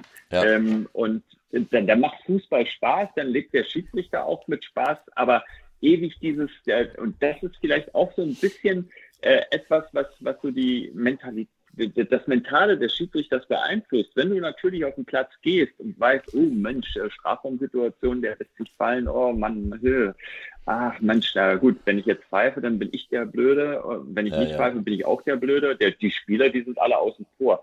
Das ist genau. schon sehr belastend für, für also an, von der Herangehensweise.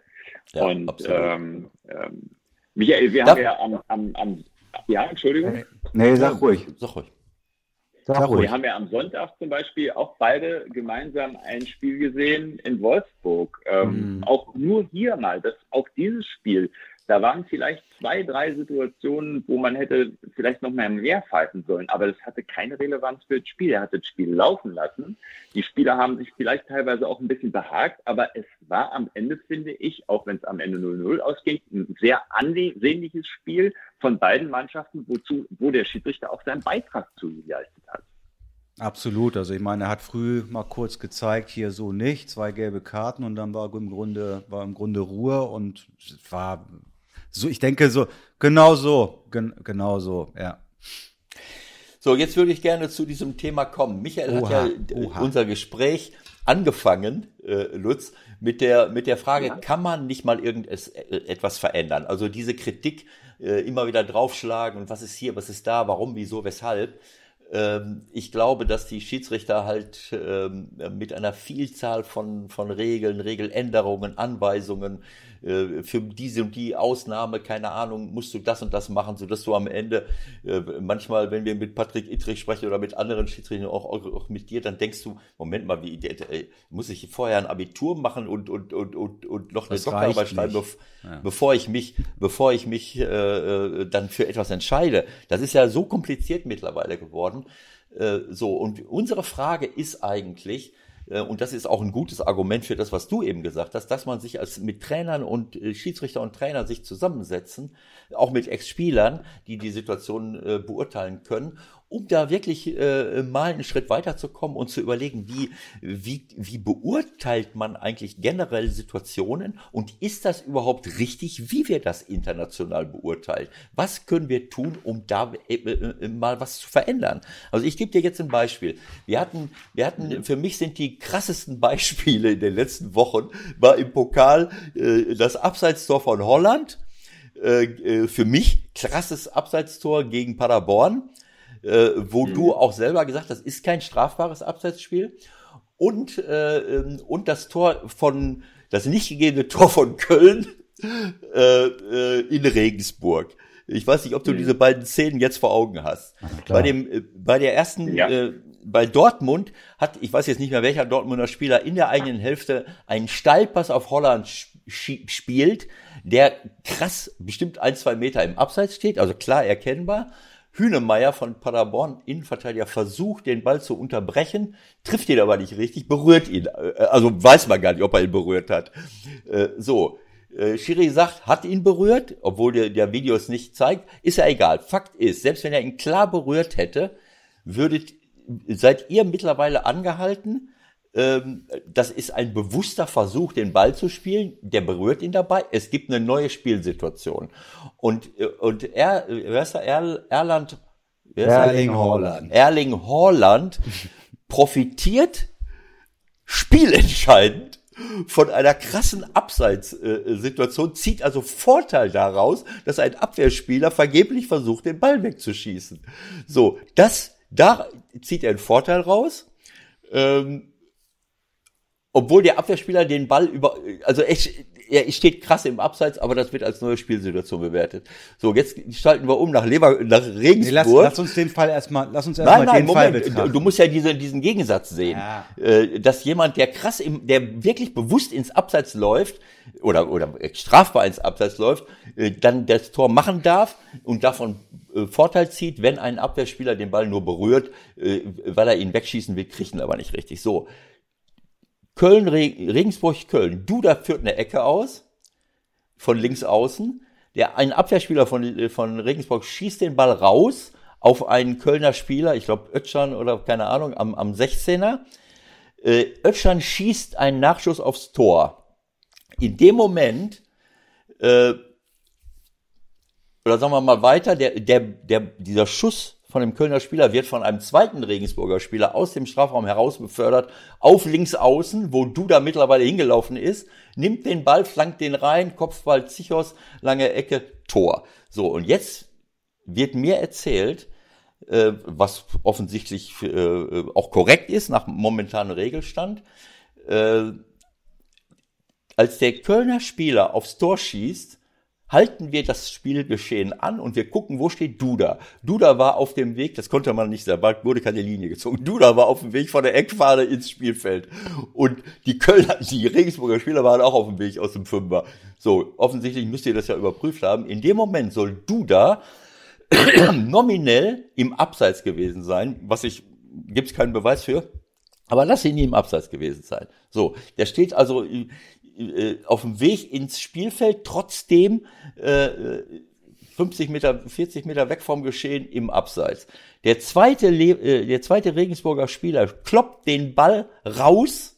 Alle sind im eigenen Strafraum. Der schießt den Ball ins Feld, äh, den Duda auf links außen erläuft. Und in dem Moment wird, äh, sagt, ich weiß nicht, Du musst es mir jetzt erklären, sonst fall ich, sonst kann ich den Tag nicht mehr beenden.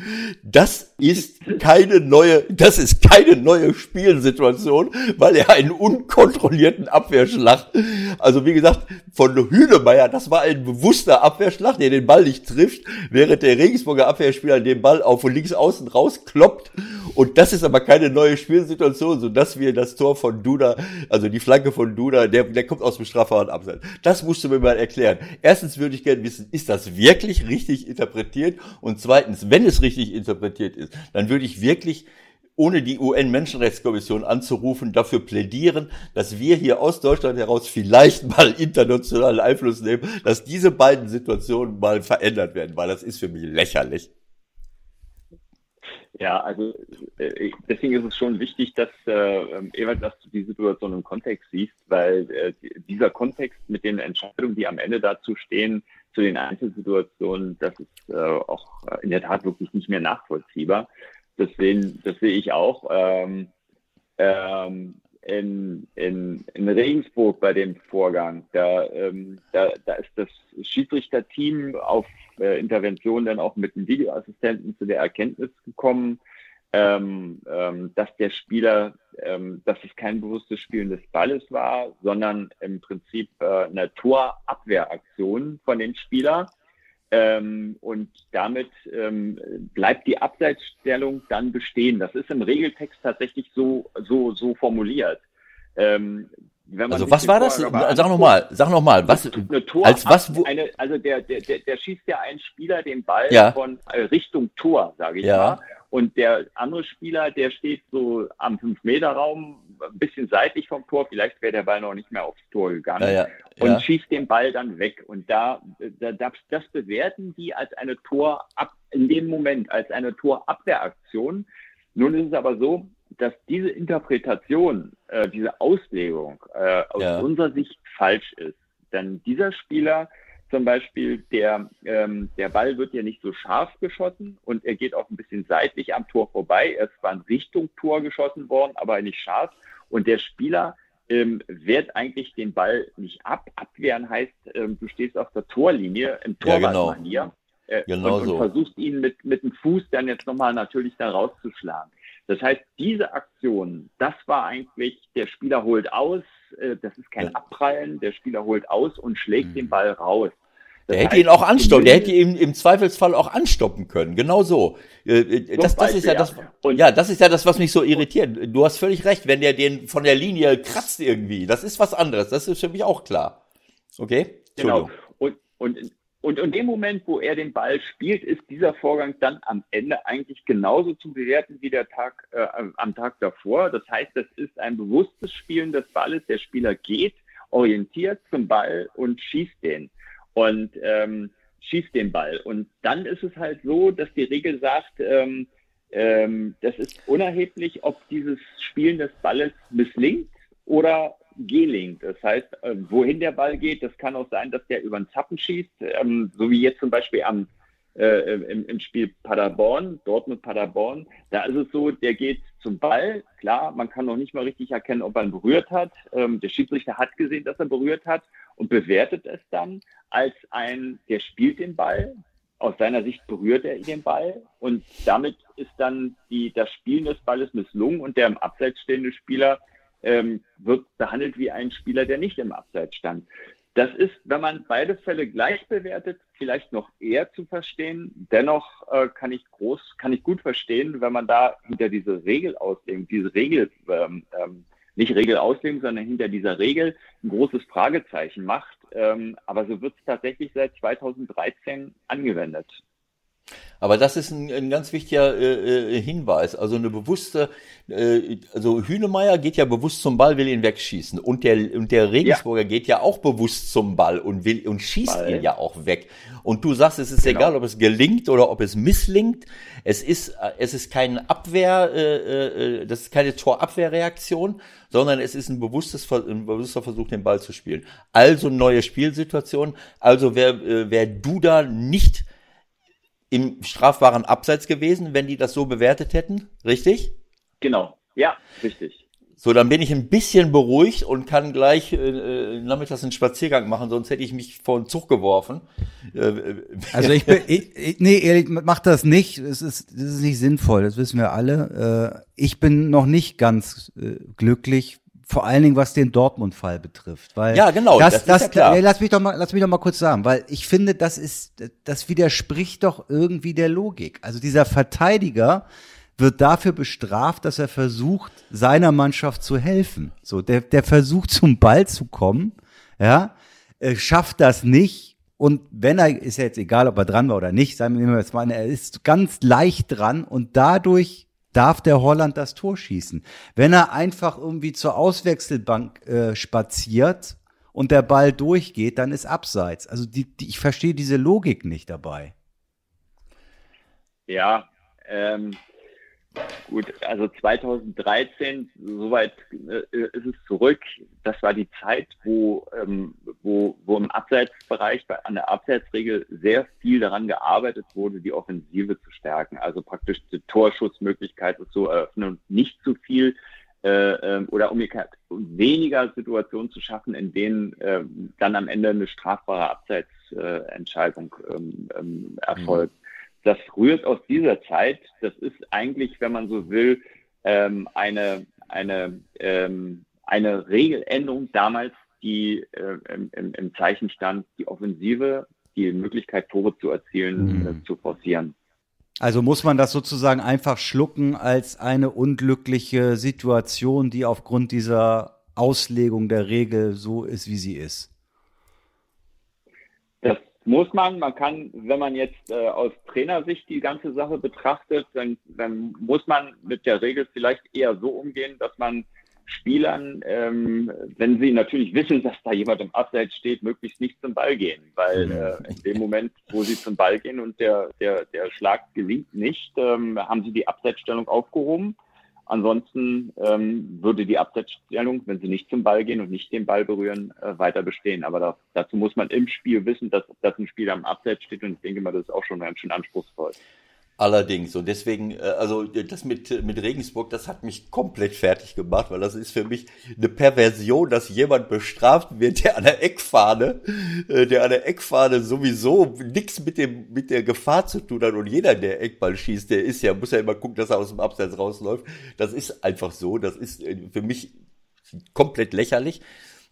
so, ähm, aber dass der bei dem Dortmunder Fall, habe ich zu Michael in unserer letzten Ausgabe gedacht, das ist mir doch völlig egal, ob der Hühnemeier den Ball berührt oder nicht. Also jetzt nicht von der Regel her. Das habe ich ja jetzt, das haben wir jetzt verstanden, dass die Regel dem Schiri das vorschreibt. Aber für mich mir wäre es komplett egal, ob irgendjemand den Ball berührt und abfälscht oder auch nicht, weil der Sinn des Abseits, äh, äh, der Abseitsregel besteht ja darin, dass niemand einen Vorteil daraus ziehen soll, dass er sich ins Abseits stellt. So, und äh, äh, der läuft klar ins Abseits. In dem Moment, wo der Ball geschossen wird, ist der ganz klar im Abseits. So, jetzt müsst ihr mir mal erklären, wenn, wenn, wenn wir das so weitermachen, wie oft stellen sich Leute irgendwo rein? Das, das, sind ja auch so Sachen. Äh, ich kann mich erinnern mhm. an, an so Situationen, dass sich jemand hinter die Abwehr stellt. So entzieht sich im Grunde genommen drei, vier, fünf Meter, das ist auch schon gegeben, der, der Deckung. Dann wird der, der, der Angriff über außen, kommen, kommen die irgendwie durch und in dem Moment hat der in der Mitte zwei, drei Meter Vorsprung, der Querpass kommt äh, und er kriegt ein Tor. Also für mich äh, das als neuer, klar, das ist, ich weiß das, das ist damals entschieden worden, wir wollen mehr Tore haben. Äh, aber äh, um, um mehr Tore zu haben. Aber ich meine, die Regel, es ist eine Perversion der Regel, weil jemand aus einer passiven Abseitsposition erst einmal später ganz klar einen Vorteil zieht. Äh, und, und bei Holland, das ist ja noch nicht mal eine passive Absatzsituation, sondern der sollte ja den Ball kriegen. Und das kann ich nicht verstehen, hm. warum wir das nicht verändern. Wenn jemand ins Abseits läuft und man versucht, einen Pass auf ihn zu spielen, ob den einer unterbricht oder nicht, dann ist mir scheißegal äh, äh aus Fußballersicht. Das ist Abseits. Und, äh, und das, äh, äh wie du es gerade schon gesagt hast, sollen wir jetzt irgendwie den Spielern Knopf ins Ohr äh, machen. Du kannst ja das nicht immer genau im Blick haben. Ob äh, die, werden ja, immer versuchen, ja, ja. die werden immer versuchen, so einen Pass und Schallpass in die Tiefe zu, zu unterbinden und wenn sie nicht kriegen, dann, hat der eine, dann wird der andere dafür belohnt. Das ist albern. Und so scheidet Paderborn aus. Punkt. also die Frage, die Frage, die wir ja eigentlich hatten, waren, okay, es ist wie es ist. Diese Regel wurde so äh, abgeändert oder oder oder oder verändert, auch mit Zusätzen versehen. Wie wäre jetzt ein Ablauf, wenn man als DFB sagen würde, äh, dieses Beispiel Dortmund zeigt uns, da müsste man vielleicht nochmal drüber nachdenken. Da könnte man vielleicht auch nochmal eine Änderung machen, wieder von der, von, vom Text her. Wie wäre da ein Ablauf? Ähm, gut, der Ablauf ist, müsste dann letztendlich über, über, die, ähm, über den Deutschen Fußballbund Generalsekretariat, eine, eine, eine, ähm, das ist also eine offizielle Verbandsinstanz, müsste ein, ähm, eine, ein Vorschlag zu einer Regeländerung ähm, an das IFAB ähm, geschickt werden und die würden dann in ihren regelmäßigen Sitzungen beziehungsweise dann äh, darüber beraten, ob diese Regeländerung Sinn macht oder nicht.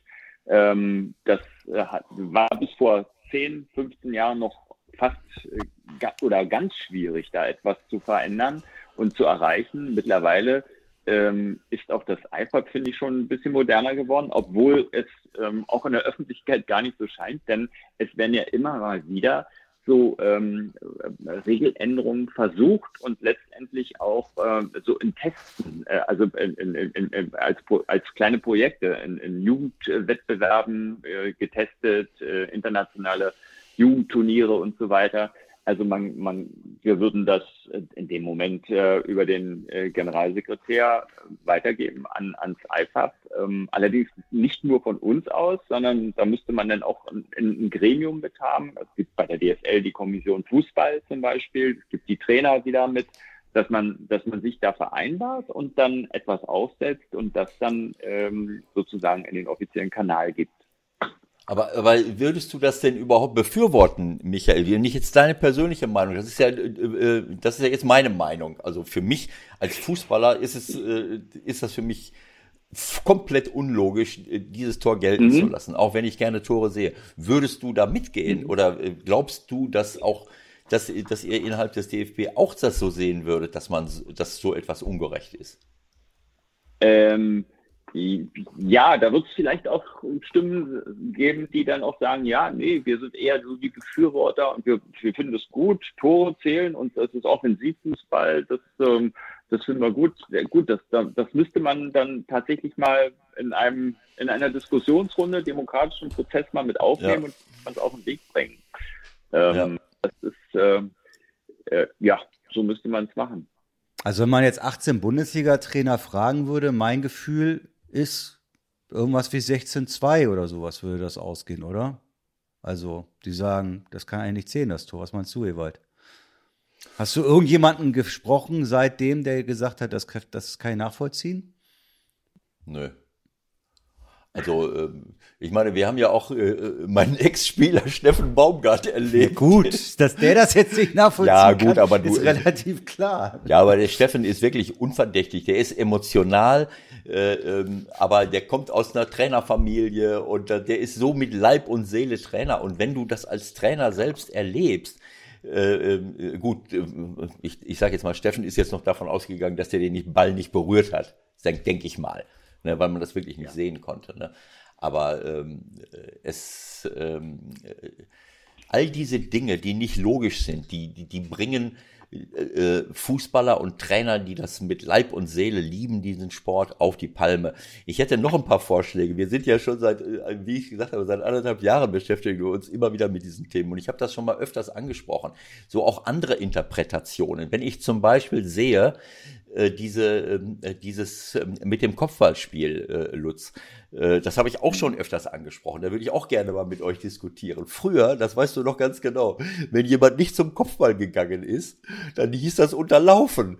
Dann äh, mhm. so, dann, dann, dann gab es Freistoß für denjenigen, der irgendwie zum Kopfball geht und der andere steht daneben und, und, und bückt sich oder ich weiß nicht was. Heute sehe ich immer mehr Spieler, die überhaupt nicht mehr zum Kopfball hochgehen, die aber im Kopfballduell da stehen und derjenige, der hochspringt und den Kopfball ganz sauber wegköpft, zwangsläufig berührt er den, entweder mit den Knien und wenn der eine zu spät springt, dann hat er ihn mit den Armen und, daraus ist eine, eine, äh, eine Interpretation geworden, dass alle mit dem Ellbogen gegen, gegen Leute springen. Das hat es früher gar nicht gegeben.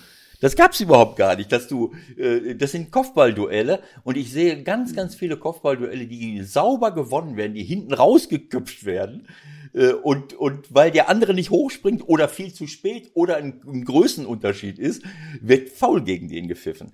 Das ist zum Beispiel so, mhm. so, äh, äh, so, ein, äh, so ein Thema. Äh, vom, vom Handspiel will ich jetzt gar nicht reden, das, das versuchen wir ja die ganze Zeit schon irgendwie das hinzukriegen. Und das andere, was ich auch schon, da hat Patrick Ittrich mit als, mich als durchschwingendes Bein bezeichnet.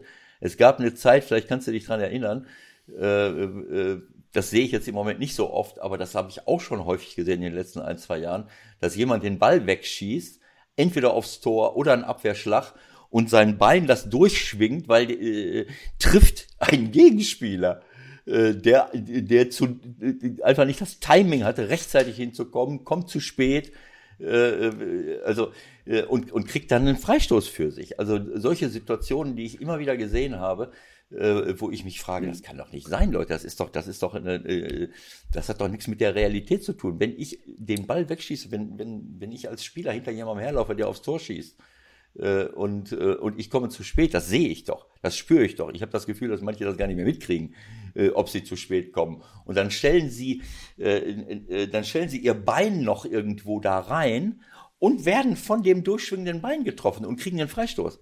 Das ist doch nicht normal. Das muss man sicherlich sich im Einzelfall anschauen, aber auch das sind so, so Themen, wo ich mich frage, was für eine Art von Interpretation ist denn das dann noch? Äh, das ist doch Ungeschicktheit vom, äh, von, von Spielern. Oder sehe ich das falsch? Mhm. Äh, nein, äh, absolut nicht. Ist, also man muss, man muss als, als Schiedsrichter auf dem Platz genau differenzieren, gerade bei solchen Vorgängen im, Fuß, beim, im Fußbereich. Ähm, wer hat welche Position zum Ball und, ähm, und ein bisschen auch, sage ich mal, die Achtsamkeit äh, der Spieler mit im Auge behalten. Das heißt, wenn äh, wir haben sehr häufig in den letzten ein, zwei Jahren, würde ich sagen, ist das ähm, so, so ein Trend geworden, dass Abwehrspieler ähm, oder nee, umgekehrt, dass Stürmer äh, viel intensiver noch in Schussbewegungen, zum Beispiel auch im Strafraum von Abwehrspielern reingehen, weil sie versuchen noch den Ball an den Ball zu bekommen, also an den ja. Ball zu kommen. Ja. Und da kann ja. es schon passieren, dass ein Spieler, zum Beispiel ein Abwehrspieler, ähm, an der Stelle vielleicht ein bisschen ungeschickt zu weit ausholt oder weiß ich weit äh, der der Prozess des des äh, Schlagens des Balles Schlagen des Balles äh, viel zu äh, ausladend ist, dass dann plötzlich der, der, der Bein, das Bein äh, des Stürmers ähm, eher am Ball ist, als das ja. des eigentlich besser postierten Spieler. Und wenn dann der Abwehrspieler durchzieht und den Stürmer, der gerade dann vorher, noch einen Tick vorher am Ball war, umtritt, dann ist das leider Gottes ein Strafstoß. Dann Nein, das ist klar. Das ist für mich.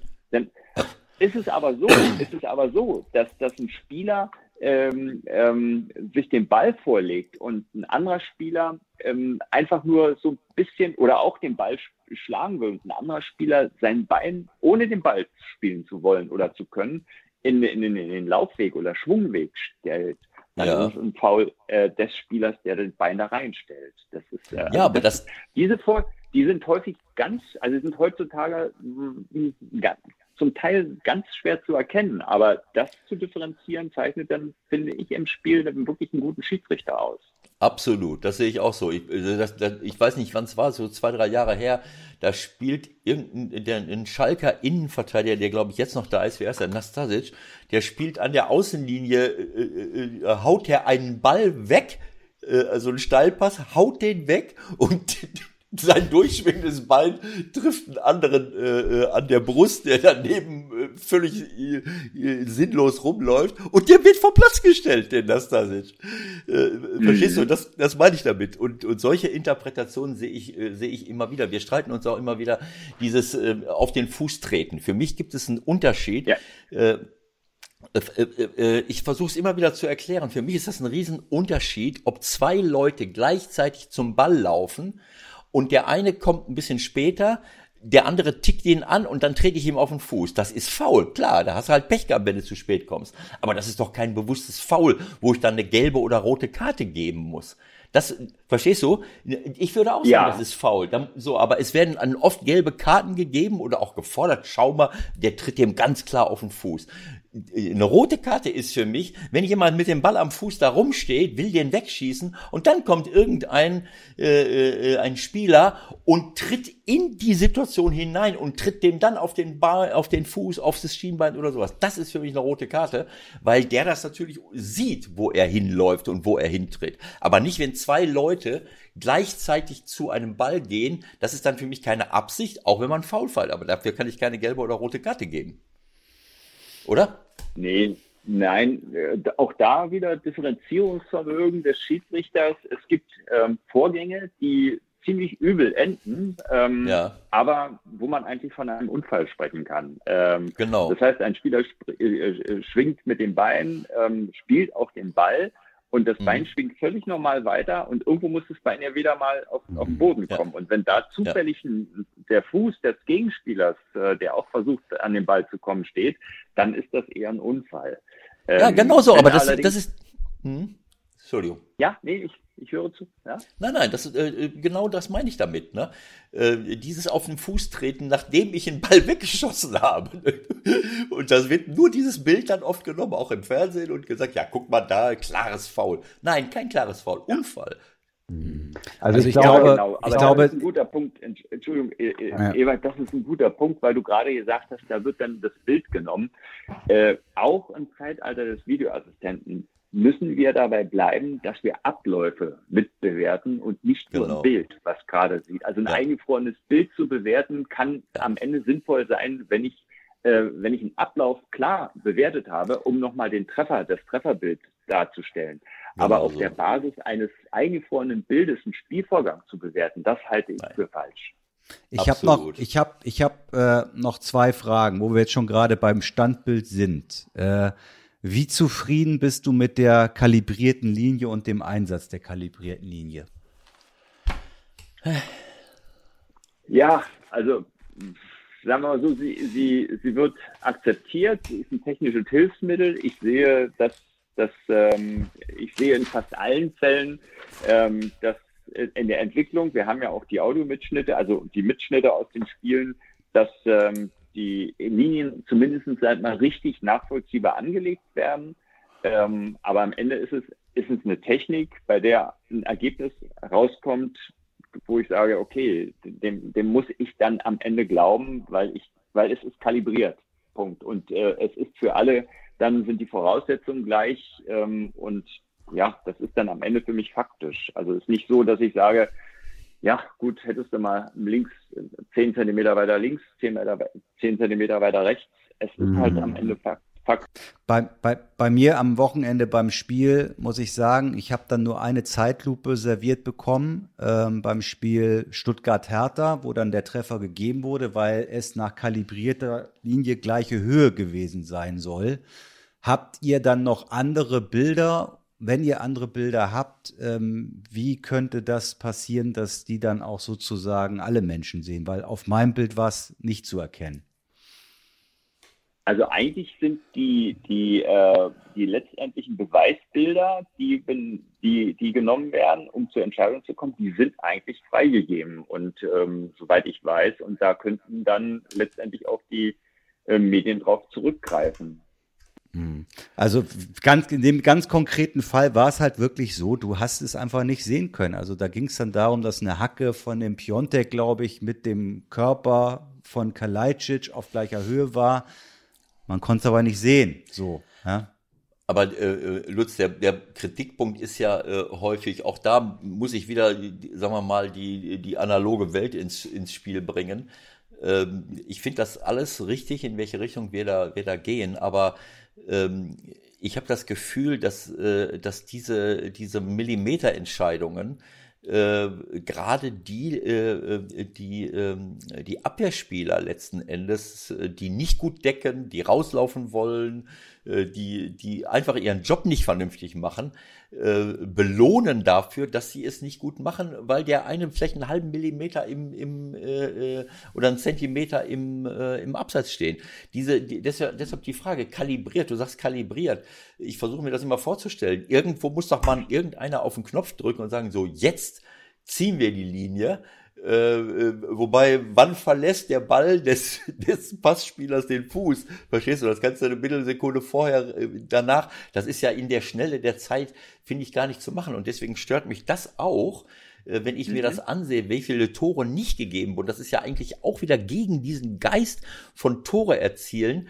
Wir haben ja immer gesagt, mhm. abseits, die sollen nicht davon profitieren. Aber die Abwehrspieler profitieren davon, dass sie nicht gut decken und jemand ist drei Zentimeter im Abseits. Äh, da, da gucken wir den Ellbogen, ist das Knie, keine Ahnung, und geben das Tor nicht. Das kann doch nicht im Sinne der Regel sein, von der du eben geredet hast, 2013. Mhm. Und das, auch das stört mich e-, eminent. Ich weiß, dass man irgendwo eine Grenze Grenze ziehen muss. Wenn ihr da eine Linie zieht, klar, was mache ich denn? Michael hatte vorhin, äh, ich zitiere dich jetzt mal, gesagt, na ja, können wir da nicht irgendwie äh, bis zu fünf bis zehn Zentimeter, äh, äh keine Ahnung, oder fünf Zentimeter äh, äh, eine, eine, ähm, eine Toleranz einbauen. Aber für mich, äh, ich, das ist auch für die Fußballer draußen, äh, nicht nachzuvollziehen, warum dann solche Tore nicht gegeben werden wegen einem Zentimeter. Ich weiß auch keine Lösung, aber äh, sie ziehen ja wirklich keinen Vorteil daraus, sondern das wäre früher alles äh, zu deinen aktiven Zeiten und meinen als gleiche Höhe durchgegangen, richtig?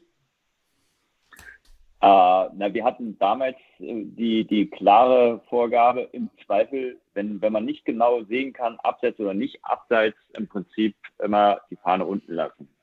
So, Genau. Ich meine, wenn man es nicht sehen, äh, äh, äh, Lutz, wenn man nicht sehen kann, du hast es ja eben gesagt, wir gucken uns im Fernsehen irgendeine Szene an, das mit dem Torwart von Kiel dem, oder von, von, was war das, Würzburg, der den Ball wegfaustet. Der erste Impuls ja. ist, ja, wie kann ich denn da äh, einen Elfmeter geben? Geht doch gar nicht. Und wenn ich in einem Spiel trotz dreier Zeitlupen, das meine ich damit, ne? Wenn ich trotz dreier, vierer Zeitlupen nicht erkennen kann, noch nicht mal, noch nicht mal bei angehaltenem Bild, ob jemand im Abseits ist, warum muss ich dann noch eine Linie ziehen, um dann festzustellen, der ist doch ein Zentimeter im Abseits? Wenn ich es doch mit bloßem Auge nicht erkennen kann, dann kann mir doch keiner erzählen, dass der Stürmer daraus einen Vorteil zieht. Oder? Ja, naja, zumindest, sag ich mal, ist, ist es eine Überlegung wert, wie man dann mit dem Thema kalibrierte Linie insgesamt umgeht. Aber jetzt äh, im, im, im Moment ist es halt so, ähm, die kalibrierte Linie ist eingeführt worden. Die Clubs ähm, wollten diese, diese kalibrierte Linie. Mhm. Und jetzt, jetzt, äh, ja, jetzt wird sie eingesetzt. Sie hat eine hohe Akzeptanz. Ähm, aber ähm, ja. Gibt's, gibt's da eine, gibt, gibt, Gibt es da eine Weiterentwicklung auch der Technik eigentlich? Also Lass ihn doch mal zu Ende sagen. Was, die ja. Clubs wollten die Linie, Lutz, und was wolltest du noch sagen? Ja, ähm, aber, aber es ist, es ist natürlich, muss man auch sehen, ähm, dass das Ansetzen der Linien, das äh, macht schon noch am Ende ein, ein, ein Videoassistent zusammen mit dem Operator. Das heißt, es mhm. ist bei aller Kalibrierung am Ende ja. auch eine, eine, eine, ähm, eine menschliche Arbeit, die da notwendig ist. Ähm, und die wird wirklich sehr gut und sehr akribisch gemacht. Da, da sehen wir also, dass das läuft gut. Ähm, aber es ist immer auch da, ähm, ja, die Linie, die wird halt angelegt und dann ja. wird daraus eine Berechnung erfolgt. Das ist schwierig. Es ist ähm, in diesem VAR-Protokoll, Video Assistant Reverie Protokoll, da ist das ja. alles so festgelegt, wie das passieren muss. Und ja, das ist alles Teil des Gesamtsystems. Und ähm, gibt dir recht, ähm, es gibt da am Ende, wenn man das große Ganze betrachtet, Abseitsauslegung möglichst großzügig, mehr Tore, dann hast du auf der anderen Seite aber eine völlig andere regeltechnische Komponente, nämlich das VAR-Protokoll, was dann sagt, kalibrierte Linie anlegen und wenn es dann Millimeter Abseits ist und du siehst es, dann eben sagen, ja. nein, das ist Abseits. Da gibt ja. es schon, da kann man Widersprüche wahrnehmen. Ja, ich, ich, ich weiß, dass es so gemacht wird. Ich, wir reden ja jetzt nicht davon, ob das richtig angewendet wird, sondern ich, wir reden davon, äh, äh ob man es nicht verändern müsste, weil das ist, äh, ja, ich meine, man wird sich immer mal wieder darüber freuen, dass, dass man den Gegentor nicht gekriegt hat, aber es ist eine Perversion des, des Gedanken von, von, von Abseits, dass man auf einen Millimeter guckt. Und äh, äh ich, ich würde mich, ich würde mich freuen oder ich würde mir wünschen, dass man dieses, dieses mikroskopische Suchen nach Berührungen oder nach einer Millimeter Abseitsentscheidung. Äh, äh, das macht den Fußball, für mich macht das den Fußball kaputt. Äh, und, und das ist einfach zu, das haben wir jetzt so, so, im Moment wird das so praktiziert und ich finde, dass wir auf dem richtigen Weg sind. Aber das sind für mich Korrekturen, die irgendwann mal anstehen, aus meiner Sicht. Vielleicht darf ich die Frage jetzt noch mal ganz kurz unterbringen, denn äh, ehrlich gesagt bei der Einführung äh, dieser kalibrierten Linie damals war ich ausgegangen, dass das Ganze im Grunde computermäßig abläuft äh, in der Zeit, in der wir uns befinden. Da wäre meine Frage, gibt es da irgendwelche technischen Entwicklungen, die da vielleicht mal hingehen? Weil das müsste ja eigentlich das Ziel sein, dass nicht der VAR und der Operator irgendwie eine Linie ziehen müssen, sondern dass das computergesteuert gemacht wird. Ja, ja also ich, ich, ich, weiß, ich weiß, dass es da Entwicklungen gibt. Ähm, ich weiß, dass da ähm, ähm, Systeme entwickelt werden, dass die auch getestet werden. Aber ich kann jetzt im Moment, ich weiß nicht, wie da der aktuelle Stand ist. Im, im, Moment ist halt der aktuelle Stand noch der, den wir haben mit der kalibrierten Linie, so wie sie im Moment angewendet wird. und das, aber es, es gibt sie. Äh, mhm. Es gibt sie. Also ich muss ganz ehrlich sagen, bevor wir weiter Geld investieren, um technische Systeme zu entwickeln, die noch, die, die computergestützt die kalibrierte Linie ziehen, dann würde ich mir eher wünschen, dass wir das für Umweltschutz und, und Klima, gegen Klimawandel einsetzen. Das ist für mich, wenn ich den Fußball derartig auseinander pflücke und, und so viel unnützes Zeug einführe, nur um wirklich tausendprozentig exakte Entscheidungen. Das ist albern für mich. Tut mir leid. Ja, wieso? Du würdest ja bei den VAR komplett entlasten. Das ist doch klar. Also ich meine, so, das wird ja nicht so wirklich wahrgenommen jetzt, aber das ist ja auch wieder eine Sache, die den Stress macht, würde ich jetzt mal sagen, oder? Ja klar, deswegen sage ich ja, äh, wenn du das nicht mit bloßem Auge sehen kannst, du hältst das Ding an, du hältst das viel an. Der VAR guckt drauf und, und kann mit bloßem Auge nicht erkennen, weißt du, du kannst ja sehen, ob einer fünf Zentimeter vor ist oder zehn Zentimeter, aber nicht ein Zentimeter. Äh, so, dann würde ich das gar nicht überprüfen, dann lass das Ding laufen, Tor, Feierabend. Vielleicht ist auch gar kein Tor. Äh, so, das meine ich damit. Ne? Also dieses, äh, dieses Auseinanderpflücken, das ist mir zu viel des Guten, ehrlich. Okay, lass uns einen Strich drunter machen für heute. Ich glaube, was als wesentliche Erkenntnis bleibt, ist, mehr Kommunikation wäre gut. Gerade zwischen Trainern, zwischen Verein und Schiedsrichtern. Ich glaube, das, das äh, bleibt stehen, oder? Ja, ich finde, es ist unbedingt erforderlich, dass man sich auf der fachlichen Ebene an, an, mit denen unterhält, die letztendlich auf dem Platz sind. Das sind die Trainer, die Spieler und die Schiedsrichter. Und dass wir ein bisschen mehr wegkommen müssen, ähm, sage ich mal, von dieser äh, politischen ähm, Kommunikation, die dann immer über irgendwelche Verbände geht ähm, und wo am Ende dann nicht allzu viel bei rauskommt. Da, Direkte Kommunikation. Genau, da hat ein Mann aus der Praxis gesprochen. Äh, ähm, Lutz, da, damit bist du einer der wenigen. Ich möchte nur daran erinnern, dass die DFL eine, ähm, eine Kommission ins Leben gerufen hat. Äh, äh, wie heißt sie? Foot, Football for, ne? Ja, for Future. Future. So ähnlich, ist egal. Ja, wissen, keine Ahnung. Äh, und da ist nicht ein einziger Trainer in diese äh, Kommission berufen worden. Verstehst du? Das, äh, äh ja ist, das ist äh, für mich desaströs. Lutz äh, Hangartner, unser BDFL-Präsident, ist da nachträglich noch mit reingegangen. Äh, der schon, äh, äh, Lutz bei allem Respekt, äh, der ist, der steht jetzt schon seit äh, Jahrzehnten nicht mehr an der, an der Linie. So und äh, das, das soll jetzt keine Kritik sein, aber ich jetzt vom Grundsatz her ist das überhaupt noch nicht mal vorgesehen, dass ein Trainer über die Zukunft des Fußballs mitredet. Und äh, deswegen bin ich umso dankbarer, dass du jetzt als Schiedsrichter, äh, äh, sportlicher Leiter der Schiedsrichter sagst, wir müssen uns mit den Leuten unterhalten, die am nächsten dran sind. Und das sind die Spieler und das sind die Trainer. Und äh, ich kann das nur befürworten und finde das klasse. Gut, dann sage ich danke für heute. Wir gucken mal, wie die nächsten Wochen weiterlaufen und wir sind gespannt, ob es vielleicht auch die ein oder andere Justierung gibt äh, im Sinne des Fußballs, so wie wir immer sagen. Danke für heute, Lutz. Ja, ich danke euch. Bleibt gesund. Bis dann. Das ist das Wichtigste. Alle, danke. Herzlich danke fürs Gespräch und für dich auch. Bleibt bis, gesund und alles ja. Gute. Bis bald wieder. Ciao, ciao. Tschüss, tschüss. Ciao, danke. Lutz. Tschüss. So, Eva, was bleibt jetzt hängen? Was können wir jetzt äh, auch verändern? Ich bin ein kleines bisschen ernüchtert. Ich finde, wir haben das alles gut ausgetauscht. Wir haben unsere Punkte klar gemacht. Er hat seine Punkte klar gemacht. Am Ende bleibt unterm Strich ja. Wir sind alles Menschen. Ähm, Fehler werden weiter passieren. Ich glaube, es geht wirklich darum, dass ihr als Fußballer, da zähle ich dich natürlich auch dazu, vielleicht sogar auch von euch aus auf die Schiedsrichter zugehen müsst, um Dinge zu verändern? Also ich finde, äh, ein der erste wichtige Punkt ist für mich, dass wir unsere Wahrnehmung ein bisschen kontrollieren sollten und nicht immer nur auf die Schiedsrichter und auf die Videoassistenten äh, reinschlagen und uns immer nur auf die paar äh, krassen Fehlentscheidungen stürzen, die es eben immer geben wird. Das ist eben so. Ähm, das ist für mich ein erster Punkt. Einfach die Wahrnehmung äh, äh überprüfen. Wir nehmen es immer eher wahr, wenn etwas falsch läuft. Also auch mal akzeptieren, dass das meiste richtig läuft und so weiter und so fort. Äh, so. A. B.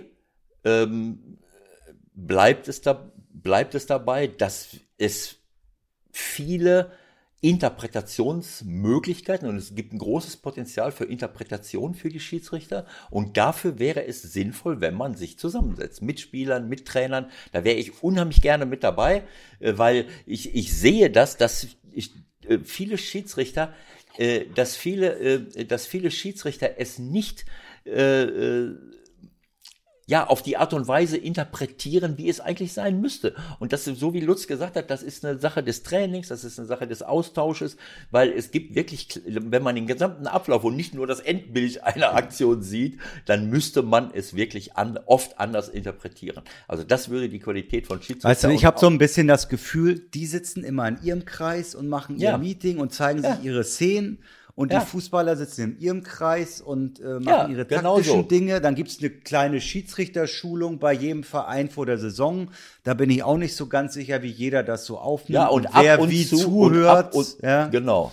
Und ab und zu, wie Lutz gesagt hat, setzt sich mal so eine Kommission zusammen. Aber das muss dauernd sein. Du musst feste Leute haben, die immer, Trainer, die immer wieder mit den Schiedsrichtern, das ist für mich ein Teil äh, der Schiedsrichterpflege, äh, äh, Pflege, dass du da erfahrene Trainer hast, die mit denen die Szenen auch mal durchspielen, weil das ist eine Genau. ganz andere Beurteilung. So, das ist für mich der zweite Punkt, dass man die Qualität der Schiedsrichter, die Interpretation der Regeln, die ja die vernünftige Regeln dann sind, dass man das verbessert. Und der dritte Punkt ist für mich, äh, was, äh, äh, was stehen bleibt, das ist eben, dass man vielleicht wirklich versuchen sollte, bestimmte Punkte auf national und dann internationaler Ebene zu verändern. Dazu musst du dich auch mal zusammensetzen mit allen Beteiligten und sagen, sag mal Leute, hä, äh, äh, krasser Pass auf jemanden im Abseits, ob da jemand den Ball berührt oder nicht, das ist Abseits.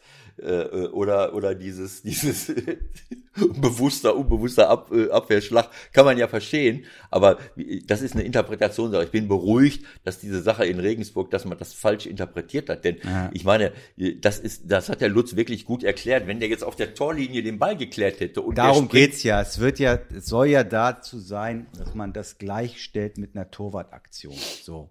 Komm, und jetzt machen wir Schluss. Das ist alles Ja. viel zu lang. Ähm, Champions. League gucken wir so ein bisschen und äh, wir bleiben, ich finde, wir bleiben an dieser Sache dran und gucken, ob wir da mal ein bisschen, bisschen Bewegung reinbekommen können.